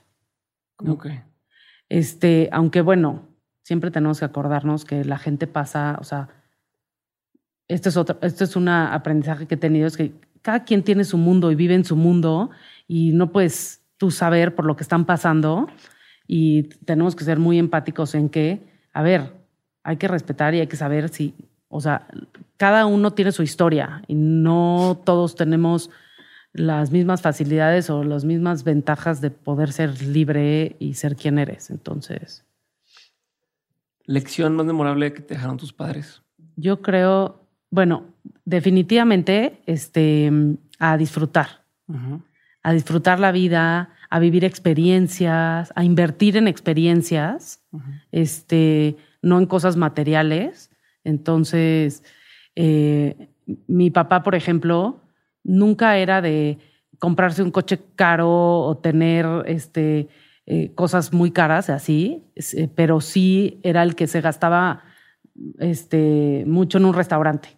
Entonces iba y pedía, ya sabes, todo el menú porque quería probar todo y pedía una súper botella de vino, este, o em, eh, se, iba, se, se, iba de viaje y aprender francés o a aprender algún idioma o así. En esas experiencias sí le invertía tiempo y como que eh, tiempo, dinero, o sea, dejaba todo lo demás de lado y en eso. Y la verdad es que creo que es súper importante porque son las cosas que te quedan, ¿no? Los recuerdos que tengo de mi familia de chicos eran en estas experiencias que podían ser tan cercanas a casa o tan exóticas o así, pero que al final era una experiencia y así. No si me dejó este un anillo que se compró que no, ya sabes, o sea, más bien como lo que vivimos juntos y entonces así soy yo, o sea, yo sí soy de y también con Mercedes somos de disfrutar la vida y este, tratar de vivir las experiencias que queremos vivir en la medida de lo posible. Entonces, este, invitar amigos a comer a la casa y hacerles de comer y hacerles, este, atenderlos bien y así, o irnos de viaje, o irnos en un road trip, este, o ir a caminar por nuestra colonia, por la Condesa y ver galerías o ver el arte en la, en la calle y comer en algún restaurante o así. En eso es donde siento que se va la vida. Buenísimo. ¿Tienes rutinas diarias? Este, no. Soy malísima para las rutinas. Está bien. Soy, me cuesta muchísimo trabajo. O sea, lo que sí es, siempre me despierto y leo todos mis mails. Ok, despertándote. Despertándome, este, agarro mi celular y trato de ver todos mis mails, ver mi, este, contestar los más que puedo. Como que siento que si, si no, tengo todos, todo, o sea, me está ocupando espacio en mi cabeza y no me está dejando disfrutar mi café o disfrutar este, ya el día o empezar el día. Entonces, lo primero que hago es como tratar de leer, al menos leer los mails. Si no los puedo contestar, no los contesto, pero por lo menos sé lo que tengo que hacer y lo que, este, lo que tengo pendiente. Y luego ya, obviamente, no falta mi café en el día porque no despierto sin café. este, y, y no, la rutina del resto del día, o sea, ha cambiado muchísimo, me ha costado muchísimo trabajo en esta pandemia. Por ejemplo, levantarme a hacer ejercicio, o sea, no he tenido energía o así, creo que, o sea, es un tema mucho la pandemia, pero me ha costado muchísimo trabajo, este, como que agarrar una rutina de... Eh, antes lo hacía muchísimo, siempre he hecho mucho deporte toda mi vida y en este año y medio, más o menos, antes de que empezara la pandemia, me ha costado la vida hacer ejercicio. Ok. A ver, otra pregunta. ¿De dónde aprendes tú? Si tienes alguna recomendación de, ya sea si sigues una página de internet, si lees un blog, si sigues, tienes un newsletter, si, o sea, ¿qué cosas consumes tú? Sí. Que digas, esto me encanta estarlo viendo. Escucho muchos audiolibros. Ok. Entonces, antes, como que siempre quería leer muchos libros y compraba muchos libros y luego nunca los leía. O los empezaba y luego, como soy medio control freak, decía, no, es que lo tengo que acabar. Ya me daba flojera, lo tengo que acabar. Entonces me tardaba meses en acabarlo, pero porque ya ni tenía ganas ni lo quería. Así. O este, no tenía tiempo para leer, según yo. ¿No? Entonces descubrí los audiolibros y la verdad es que me encantan porque puedo estar tipo haciendo jardinería o corriendo, caminando, ahora que no estoy haciendo mucho ejercicio, caminando, me pongo un audiolibro y lo escucho. Y hay veces que les pongo más atención que otras veces, hay veces que a lo mejor no quiero estar poniendo tanta atención, entonces me pongo un audiolibro más light, como de biografía o de vida o de algo así. Y hay veces que sí quiero aprender algo nuevo y, por ejemplo, ahora eh, se fue mi directora de marketing en Ambrosia el año pasado a otra empresa. Este, y, yo tuve que ponerme a hacer, eh, a hacer la de directora de marketing. Soy malísima en marketing. No tengo, o sea, creo que es mi área de oportunidad más grande en negocios o así. Y dije, ching, ¿qué hago? Entonces me compré varios libros así de marketing for dummies, casi casi. Este, y entonces todos esos libros me los he puesto a escuchar y eso la verdad me ayuda mucho, aunque luego sí me cansa. Entonces, audiolibros muchísimo. Este, ahora me recomendaron, me recomendó Rodrigo en, Shark Tank, me dijo este, que lo que él hace, que lo voy a intentar, ya compré el de Michelle Obama para hacerlo así, es que escucha y, lee. al mismo tiempo y, que lo pueda hacer. en velocidad más rápido y, que lo, así. Sí, tú también lo haces eso. A veces. O sea, yo compré el, libro en Kindle con el, con el de, este de Kindle y el audiolibro y entonces lo pones en velocidad 1.8 o 2x, que si es un libro tranquilo te lo avientas así como quiera, pero te sirve estarlo leyendo porque tiene la referencia como subtítulos. Entonces vas escaneándolo y lo vas agarrando así de volada. Ya lo compré, También lo no lo he hecho. Yo creo que se lo escuché fue a tu asada. Ah, ¿sí? Sí. No lo he, no lo he intentado, pero ya tengo dos libros que compré en físico y en audiolibro y lo quiero intentar hacer. También a mí me gusta Kindle porque puedo hacer la letra más grande o más chica. Entonces depende de qué tanto quieras escanear. O a veces he visto que le hago la letra más grande, un poquito más grande y está en mi campo de visión casi todo el texto. Entonces, o sea, te lo avientas así de volada. Claro. Agarras todas las palabras más rápido.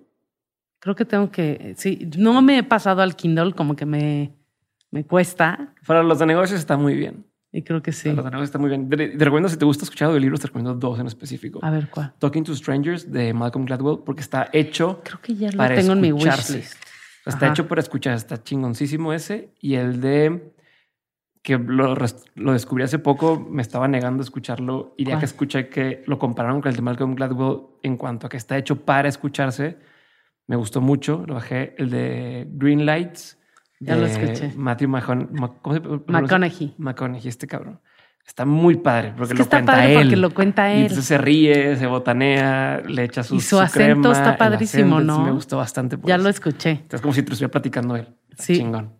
Sí, me la experiencia está muy padre. Me gustó la experiencia. El libro, la verdad, no me gustó mm, tanto. Eh, yo no lo he acabado hoy como el segundo capítulo, pero me gusta la experiencia de cómo se siente escuchar eso, a escuchar el típico audiolibro leído por una voz así muy neutral, sí. que no tiene la entonación, que no tiene el estilo. Entonces, bueno. El de Michelle Obama lo, lo narra ella. Ok. Entonces, está padrísimo. Ya lo estoy escuchando, no, no lo he agarrado con el libro físico, porque ese lo escuchamos Mercedes y yo. Entonces, hay unos que escuchamos juntas y otros que escucho yo nada más porque le daría la peor flojera del planeta. Pero este, pero voy a, voy a bajar el otro que me dijiste, que creo que lo tengo en mi wish list. Te va a gustar. Eh, y podcast, escucho, o sea, escucho podcast. El tuyo. Este. Muy bien. vamos a hacer un clip así de. Sí, no, sí lo escuchaba. Por eso no quería venir y entonces me decía Ricardo. que escuchan de mentes. No, me, no, me decía Ricardo, este, ¿cuándo? Ya me dije, sí, Ricardo Farías. Me decía, ¿ya cuándo? yo, no, no, es que todavía no. Y yo así de, me daba nervio. Este, y luego dije, bueno, ya. Sí. Este, pero sí, el uno que me recomienda. Ricardo se ha vuelto uno de los favoritos de Dementes. ¿eh? Sí. La gente le encantó. Está padrísimo. Lo escuchamos Mercedes y yo juntas también y nos encantó. El otro día hasta lo invitamos a cenar a la casa y todo. porque chido. Está es muy chido, sí. Y uno que se llama Pivot. Ajá, sí. Que me gusta mucho. Este, y luego me llegan eh, muchas noticias a mi celular, pero noticias gringas. Me llegan como no, los. ¿Por qué? no, no, no. Sí. Como una noticia, ¿sabes? No, me llegan tres. O sea que ya tengo que quitar alguno porque los tres casi que dicen lo mismo. Pero me llega uno que es muy padre que se llama Skim This. Ajá que es como narrado por mujeres y para The Skim es como empezó. Ah, Era un newsletter y entonces ya tiene varias. Me llega el newsletter. Ok. Creo. Entonces me llega ese y se me hace muy padre porque no nada más te dicen las noticias, sino que te explica. O sea, si no tienes ni idea, tipo del tema de George Floyd, te dice, a ver, qué está pasando, pero a ver, primero te da el background de quién, qué pasó, cómo y así, y luego, y, de muchas cosas que son relevantes en el mundo. Lo que pasa es que como que no he encontrado un newsletter así de México. Entonces luego... Espérate el que vamos a hacer nosotros. Ah, sí. Qué emoción. Ahí luego, ahí luego, primicia. Está buenísimo. No, es que no he encontrado...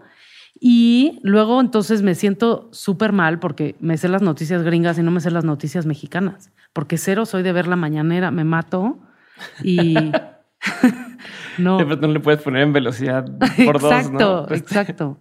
Entonces va a estar buenísimo que lo saquen ustedes. Ahora me suscribí a un podcast, digo, a una playlist en Spotify de eh, las noticias de la mañana, una cosa así, pero están malísimas. Digo. No voy a decir nada yo al respecto, pero. Lo siento, pero sí, o sea, no ¿Qué me crees que lo que está mal? Pues para empezar, son. O sea, estaba yo escuchando las, eh, toda la playlist y de repente 15 minutos de una cosa de deportes de la camiseta, creo que el de ayer, de la camiseta de México, que me vale gorro. Este, y luego uno de las cinco, eh, algo de un cafecito o algo así. Entonces, las cinco noticias más rápidas de entonces pero ni te da tiempo no sabes ni qué no, entendí o sea me confundí entre o sea no te puedo repetir ninguna de las noticias que escuché ahí porque ni siquiera se me quedaron grabados de lo y con musiquita estresante este y luego escuché una de Ciro no sé qué que perdón pero estaba malísima y luego escuché las de Carmen Aristegui y no estaban tan peor pero tampoco se me quedó grabado nada o sea no no le puse atención Ya, mejor me puse a escuchar mi audio. Mejor escuchen de mentes. Mejor escuchen, pero es que ya me eché muchos, ya casi me eché todos los episodios. Chingón.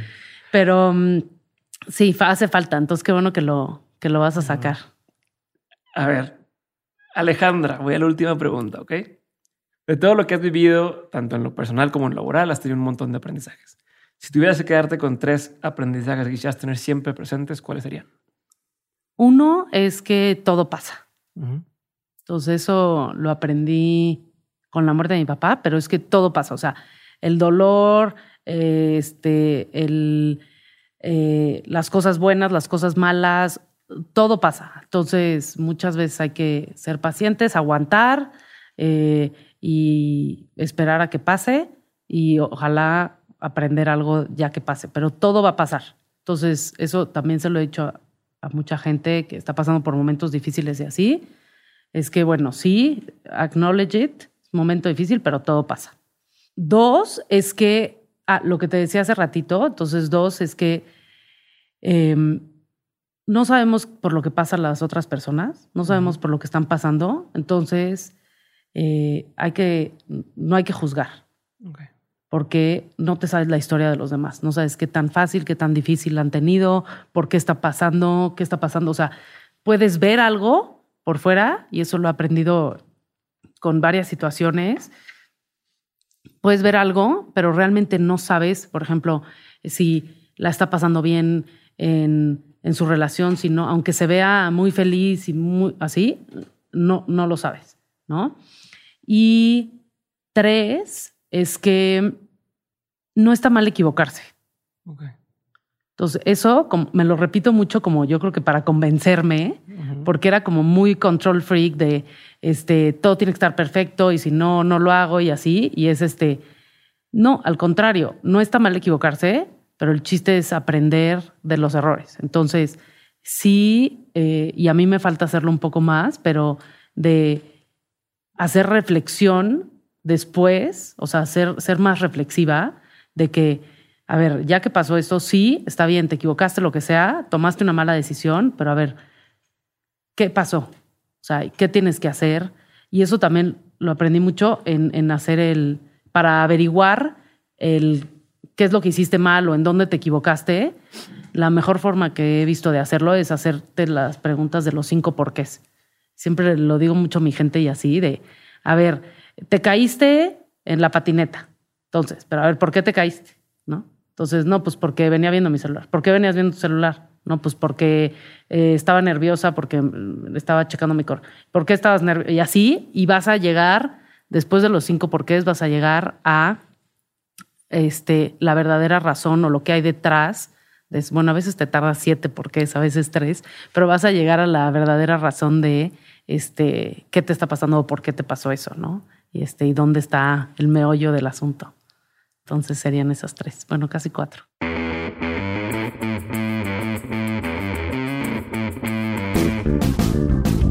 Gracias por haber escuchado este episodio con Alejandra Ríos. Espero que te haya gustado tanto como me gustó a mí. Y si fue así, no olvides dejarme algún comentario. Puede ser en YouTube, puede ser en Instagram o últimamente estoy bastante activo en Twitter. Me encuentras como arroba Diego Barrazas, así que por ahí me puedes escribir también. Y si quieres contactar a Ale, entra a nuestra cuenta de Instagram, arroba de Mentes Podcast, y ahí la vamos a tener etiquetada en su episodio. Yo me despido por esta semana, pero les dejo un pequeño adelanto del siguiente episodio que espero que disfruten. Les mando un abrazote y que empiecen la semana al 100. O sea, si yo hago un chiste de que no puedo caminar y jajaja, ja, ja, me tropiezo en las banquetas, alguien en de ruedas dice, ah, qué culera la vida, no, no, no puedo, no puedo pasar a dar la vuelta y así. Eso sí está gracioso, pero si, si decimos un chiste sobre algo, un tema fuerte que realmente se necesite atender, ¿Por qué, ¿Por qué, eso no se, puede, no se puede manejar? Entonces es como, a ver, vamos a, a ser maduros todos sí. y vamos a tomar responsabilidad de qué consume mi hijo. O sea, ¿existe el gran tefauto? Sí. No vamos a quitar el gran tefauto, vamos a mejorar como padres y a decir, hey, hijo, esto pasa, pero no puedes ir por la vida disparándole a las personas. Claro. O sea, el día que te enfrentes a un arma, a una droga, al sexo o así, no, no, no tienes que quedar como, a la verga, ¿qué es esto, güey? Sí, que te asuste todo. Soy, quítenmelo porque soy un niño que no sabe qué pedo. O sea, no estoy diciendo que le muestren pornografía a los niños, pero sí tienes que acercarte con un niño y decirle, oye, un día se te va a parar, tienes que saber cómo actuar y un día, y un día te vas a ver en una, en una situación en la que posiblemente puedas incurrir en un abuso. Judy was boring. Hello. Then Judy discovered ChumbaCasino.com. It's my little escape. Now Judy's the life of the party. Oh, baby, Mama's bringing home the bacon. Whoa, take it easy, Judy. The Chumba life is for everybody. So go to ChumbaCasino.com and play over 100 casino style games. Join today and play for free for your chance to redeem some serious prizes. ChumbaCasino.com. No purchase necessary. Void where prohibited by law. 18 plus terms and conditions apply. See website for details.